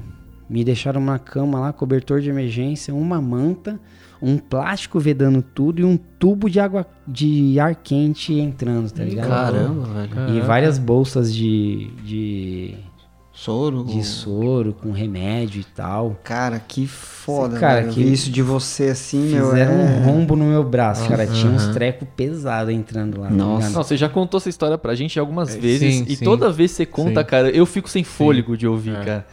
Eu, eu, eu fico feliz de você estar aqui contando, É. cara, de verdade, entendeu? Porque assim, aí você tá esperava, contando, cara, passou por de- isso. É, hipotermia, estado de choque, cara. É, é muito estranho isso, né? Porque a gente pensa, puta, Brasil, país tropical, água ali, marzão e tal. Cara, você tem uma hipotermia fácil no, no mar, assim, É, entendeu? porque eu gastei muita energia e a água Você perde o calor do fria, corpo. né? Foi embora, foi embora. E, cara, que puto hospital no Rio de Janeiro. Eu não tinha essa visão de hospital no Rio de Janeiro, né? Eu, eu, particularmente, tinha uma visão de meio que abandono, assim, do, da parada, né? Não que de fato seja o melhor mundo, mas Lá o no Rio de hospital Janeiro, que eu no, fui no, parar era no Rio bom, tem cara. o SUS também? Tem. Eu não sei se tem, tem. SUS. no- SUS é no no- Brasil inteiro, no né? Brasil inteiro, SUS é no né? Brasil É. inteiro. Só sei que o hospital era legal, tinha uns equipamentos bons, fui bem atendido. Umas enfermeiras quiseram me zoar, porque eu tinha acabado de fazer a tatuagem, tá ligado? Minha primeira tatuagem. E aí eu, mano, mano, tava indo pro saco, né? E falei pra enfermeira: É, minha tatuagem vai inflamar. Ela, ah, sua tatuagem? ela pediu, é, e pediu explicação da Nossa. tatuagem, expliquei a tatuagem pra ela tal. Mas tudo isso de olho fechado, cara, não consegui abrir o olho. Ela falou: Você quer que eu limpe? Eu falei: Quero, por favor. Dela, quer que eu passe o álcool? Olha que sacana. Foi esse ponto que eu falei que ela foi sacana. Eu falei: Não, tá maluca, né? Vai arder. Ela, ah, não quer álcool, não? Mas ela limpou com alguma coisa lá e não era álcool. Resumo da ópera. Não precisamos mais passar por esse susto, tá? Exatamente. Porque, É, já cara, eu vou te falar. cara. Já foi já, já tá bom já, né? A gente é, não, tem que passar por isso. Mas é legal, cara. Muito bom você compartilhar e, e dar graças a Deus também estar aqui com a gente contando essa história. Pra galera saber também que você tá exposto ao- aos riscos, né? E que, meu, um vacilo pode ser fatal, né? Não, tem, não tem jeito ali. Você graças a Deus conseguiu ali se controlar ali, arrumar a força ali, ter calma, lembrar dos procedimentos que pelos quais você nem se aprofundou tanto, né, mas que foram úteis Exato. até. Porque eu, Que eu, me eu- salvaram, você tava verdade. falando, eu tava imaginando, eu falei, meu, o cara sabe que vai cair no mar, então olha a frieza que você tem que ter, cara. Eu tô com equipamento pesado, né, com é, com, a, com a mochila do paraquedas, né, como chama o Container. o container do paraquedas, então isso vai, meu, vai piorar a sua situação caindo na água. Então, olha só, né, cara, isso é importante. Você desafrouxar ali, eu tava assimilando, né? Pô, tá desafrouxando, o negócio tá caindo, sabe que vai cair no mar, meu, e você tem que pensar no, no próximo passo. Já é um problema, você tem que minimizar o problema, cara. É. Bem, bem, paraquedismo assim, é, não é uma coisa, cara, tão simples assim, é seguro, mas tem que ser um, né, tem que ser uma pessoa que, que realmente gosta, tem que, tem que aprender, tem que estudar, né, tem que ter conhecimento, né, de um modo geral. É, eu acho que além de tudo isso, acho que o primordial é, cara, é, é você não entrar em pânico em situações críticas, entendeu? Acho que se você entrar em pânico, você não consegue fazer nada e esse esporte você não deve é, fazer ele, entendeu? Tipo, não pode viver esse esporte. Ele é um esporte muito crítico, então ah, é tudo muito rápido. Então, um segundo muda muita coisa, entendeu? Então, tipo, um segundo é valioso ali, entendeu? É um esporte complicado nessa questão. Ele é crítico, tomadas de decisões muito rápidas, análise de padrões, enfim, tem uma série de coisas aí envolvidas. Tem um livro muito legal é, que fala um pouco dessas competências, né? De tipo dos esportes radicais, o que, que eles exigem da gente, chama Super-Humanos. Ele é muito interessante, bem legal de, de ler, Boa, cara. boa indicação. Bem legal, bem legal. Acho que ele é bem voltado para isso que a gente gosta de fazer assim. E, e é um pouco do que acho que essa geração atual precisa também. É, que o esporte radical, teoricamente, é, na sua maioria das vezes, ele está um pouco relacionado com natureza, né? Tem, tem bastante a ver com natureza. Tá bem próximo. E acho que a gente precisa muito disso. E o que ele faz a gente trabalhar no nosso corpo, na nossa consciência, acho que é muito válido para os dias de hoje. Acho que ia ajudar bastante. Interessante, cara. Cara, feliz demais de ter você aqui contando essa história, né? Assim, uma, uma história é, triste, mas com um final feliz e que para mostrar pra galera que realmente é um esporte que, assim, é seguro, mas tem sim os riscos. E uma outra coisa, assim, é, aproveitando, né, finalizando esse assunto aí, é, você foi saltar, pelo que eu disse, você foi para uma outra área, né? É, quando você sai de, por exemplo, vou sair do, do Brasil, é, vou para a Suíça, quero saltar de paraquedas lá. Como é que você chega na área? Você fala, ah, eu sou paraquedista, tem algum controle, tem alguma coisa que você, que você tem que apresentar para comprovar, é, uma carteirinha, porque deve ter, né? Se- Senão qualquer Sim. um salta, né? Sim, cada país tem, tem uma confederação, né, coisa do tipo, que faz uma regulamentação, um certo controle, enfim, daquele esporte. E mas o que, o que auxilia a gente nesse ponto de saltar em outras áreas, em outros países, é uma caderneta. A gente tem uma espécie de uma agenda onde a gente relata todos os saltos, com alguns detalhes ali, e tem assinaturas de instrutores e outros atletas também. Então aquilo ali acaba comprovando a sua experiência no esporte, né? A sua vivência ali, quantidade de saltos no esporte. Que estranho, né, cara? Porque assim, é um negócio que, pô, é um, é um, um esporte de risco, né? Em tese, simplesmente é, é, gerenciado por uma caderneta, né? Você É. sai de um país, vai pro outro, cara, cadê sua caderneta? Porque assim, você pode, o nego pode Riscar colocar a mão riscar várias por conta, assinaturas né? ali, é. O que tem, assim, tem o site da confederação, que lá ele não consta os detalhes do- dos seus saltos, mas ele consta a sua categoria. Então você entra lá, você vai ver Anderson, categoria tal. Ah, legal. Mas Tem um não controle, conta a quantidade de saltos, enfim. Assim. Ah, entendi. O cara, por exemplo, você foi pra Só fala Suíça, o cara, é, categoria. o cara vai olhar no, no, no site da Confederação Brasileira de Paraquedismo, ele vai jogar lá o seu CPF, seu nome, e tem que estar indicando que você é o CAT X lá. Mas geralmente pede a caderneta. Caramba, a caderneta é mais importante Pelo- mesmo. pelo- Então com É, essa cadernetinha você pode sair do país e fazer salto onde você quiser. Sim, pelo que a galera comenta, eu não saltei fora, né? Claro. Mas, tipo, o que a galera comenta, sim, a caderneta tem que estar com você. Claro. Pô, que massa. E uma coisa que eu queria perguntar, até voltando àquele assunto que eu comentei lá no início, cara, é meu sonho é saltar peladão, né? isso é possível, cara? É, é- é permitido saltar pelado? Como é que funciona isso? Você tem algumas restrições com relação ao que levar, o que usar durante o salto até um determinado número de saltos, que é a categoria A. A partir do B você já tem alguma flexibilidade, alguma liberdade, que, Tá. por exemplo, carrega GoPro, Salta sem camisa. salta pelado, com fantasia de, do Chaves, o que você quiser, Dinossauro, aquelas entendeu? fantasias de Ah, é, dinossauro, já sabe? Seria também. massa. É, é. Só não sei se é tão agradável saltar pelado assim, entendeu, mano? O sino Não, eu- vai bater até umas horas, Eu, entendeu? eu- eu vi, eu vi um casal que saltou de wingsuit, né? Não lembro se foi na Suíça ou em algum lugar na Europa. Eles saltaram uma montanha lá, cara, animal, assim. Você viu o vídeo, os dois peladão. Ah, mano, eu vi Animal, aquilo eu velho. falei que da hora, velho. Eu quero fazer isso. É, a batedeira eu ali. não sei se é agradável. Na montanha é legal mandar um nudes, mas livre, Para mano, que não é, sei, hein? Oi, e o frio, velho? Essa o eu tô vento, passando, hein? 200 km É. por hora, assim, É, bateu uma rajada de vento ali, uh, negócio. É, nossa, cara, que foda. É hein? diferente. Mas e aí, a gente tá num ano de pandemia, só pro ouvinte se situar, né? Os podcasts são atemporais. A gente tá gravando aqui no finalzinho de julho de 2020 e perguntando pra você, nesse ano aí, qual a sua percepção aí, quais são seus planos aí, continuar saltando, se tem alguma coisa já em mente aí, competição, alguma, É. algum evento e Até, tal. até onde você quer chegar, assim, no, no, no paraquedismo? Você tem uma, você tem uma meta, assim? de- Você já voltou a saltar, você disse, É, nesse cara, A ano? minha intenção é viver o paraquedismo, né? Então, eu não consigo manter isso se eu não estiver trabalhando com o esporte. Então, minha intenção é trabalhar com esporte. É, Eu tinha uma previsão de fazer um curso esse ano de coach. Então, para começar a treinar alguns atletas. Qual que é a diferença de coach e de, de um, de um instrutor? O instrutor, ele forma um paraquedista. Então, nós aqui, ele pega alguma pessoa que não salta e faz essa pessoa saltar de paraquedas. E ele pode treinar também. O coach, ele só pega um atleta, uma pessoa que já é paraquedista e treina essa pessoa. Tá. Então, esse ano eu ia fazer um curso de coach. Além disso, começar a fazer filmagem também, porque é, o salto duplo ele tem aquela filmagem da câmera que vai na mão do instrutor, né, que está fazendo o salto duplo, E você tem a opção de comprar um adicional que é um outro paraquedista saltando na sua frente te filmando. Ah, que é aquela imagem que pega você de frente e tal. é.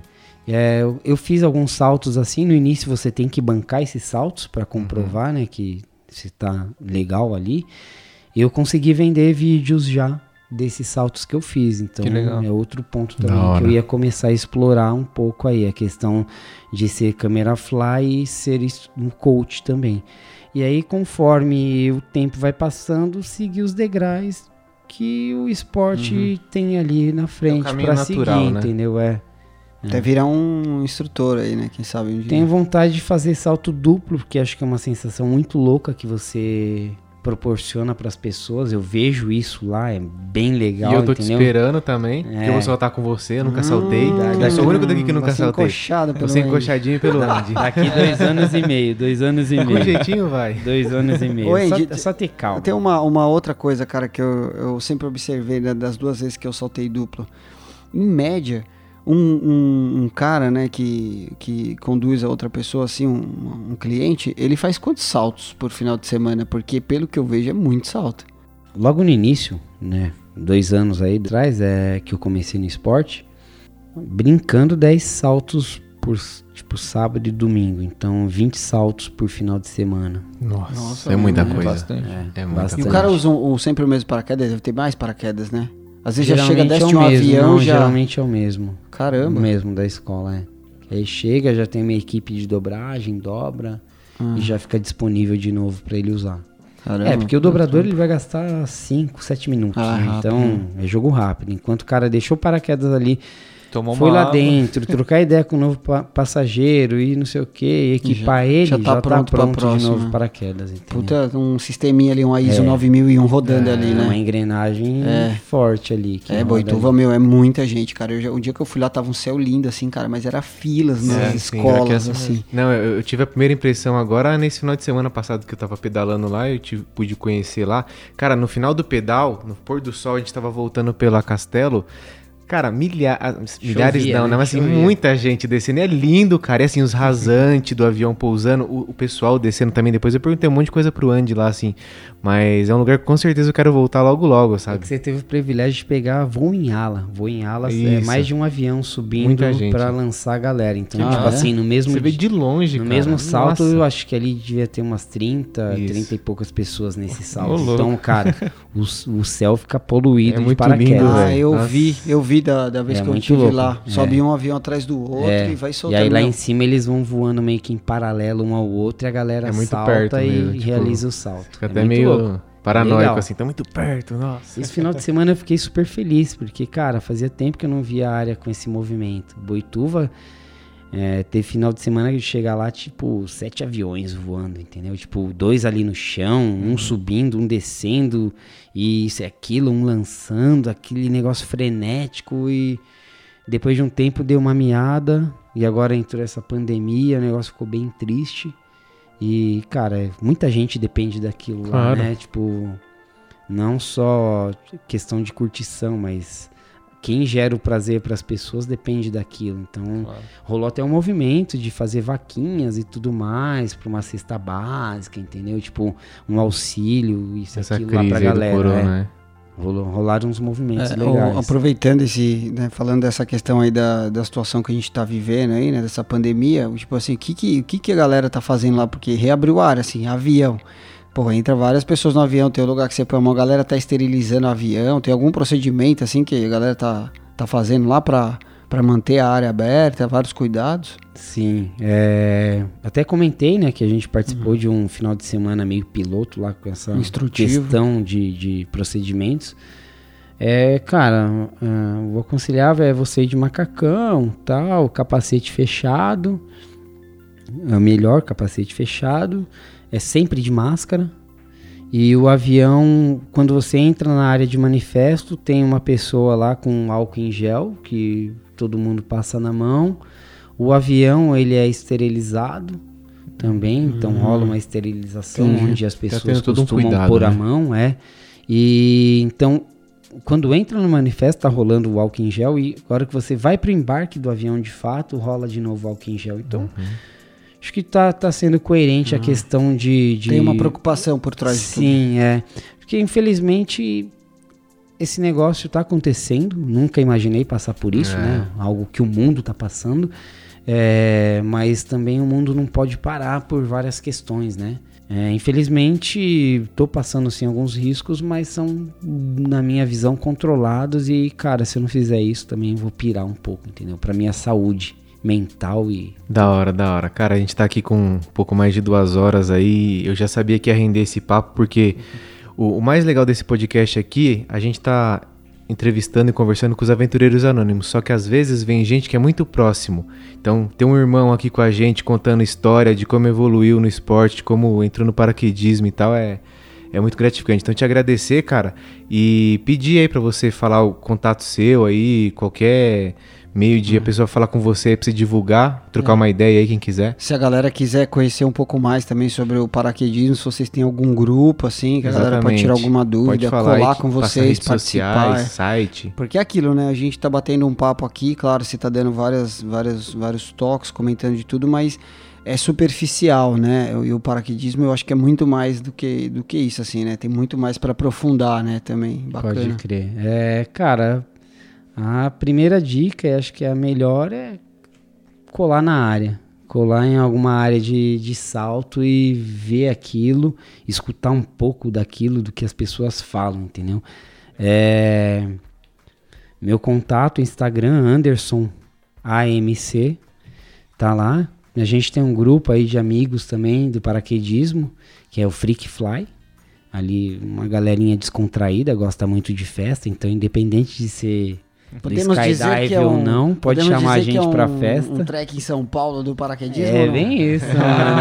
É, mano. Nada muito certinho, né? Tudo... Segue a, segue a mesma linha, Segue né, mano? tamo Tanto junto. é que, mano, a gente preza pra um sunset, mas o sunset é seguido de uma brejinha, né, Claro, mano? Então, pode mano, faltar. E se tiver um churrasco, Melhor ainda. desculpem os veganos, né, vegetarianos, mas também curto uma abobrinha, entendeu? Ô, ô Ed, tem uma, falando em cerveja aí, cara, tem um negócio lá de quem paga cerveja na área. Como que é essa história Mano, aí? ali é, é- é a moeda. É a moeda que. É. pra pagar as comédias, manja. Tudo que você faz de errado, ou então que Hum. você. de evolução, é cerveja.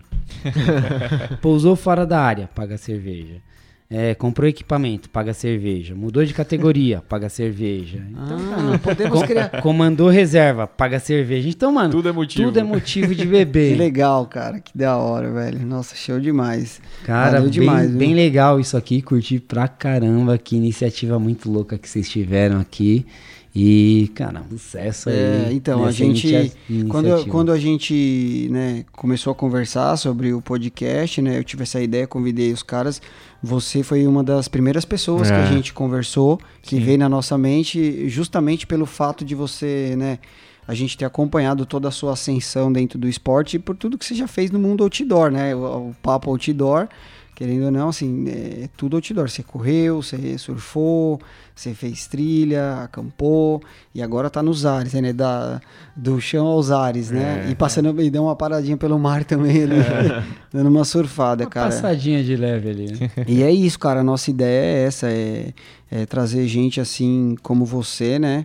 É, gente normal e que, cara, fez tudo isso. Olha quantas coisas você fez. Eu tenho certeza que quem ouvir esse podcast vai falar, pô, cara, surfe, surfou, andou de skate, saltou de paraquedas, rope Correu. jump, correu, acampou, cara. A vida tá aí, a gente tem que meter a cara, entendeu? Multiesportes. esse É, a gente não pode é, é se acomodar. Eu acho que, claro, tudo tem suas dificuldades, mas dentro do, do nosso. Né, do- das nossas condições, a gente tem que fazer o melhor possível. É isso aí, galera. Cara, eu fico muito feliz e honrado por você ter aceitado o nosso convite, ter vindo aqui, cara. Você que já foi citado em outros podcasts também, né? É verdade. por todos nós aqui. citando. E sempre lembrado aqui, né? e sempre, a gente sempre lembrou de, de te chamar e hoje, cara, você colou com a gente.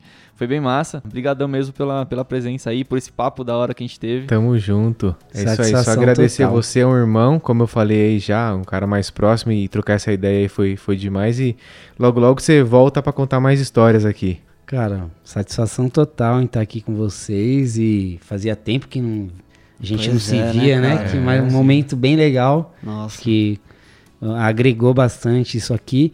E a questão de, de o que fazer e como fazer e se pode fazer ou não, cara, acho que é tudo questão de prioridades que a gente coloca na nossa vida, né? Então, se você coloca algo como prioridade, acho que aquilo de fato vai acontecer. E a prioridade ela se torna uma luta, né? Então, você luta por aquilo. Então, acho que o recado é esse, mano. É, tenha prioridades naquilo que te dá prazer e que te deixe feliz e que te traga valores pra vida, né? Acho que é isso aí, mano. Demais, Com cara. certeza. show de é isso aí. Valeu, Valeu, Andy. Valeu.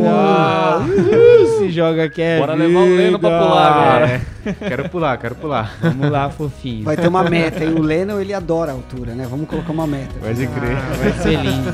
Prova geriátrica. Valeu, galera. Valeu.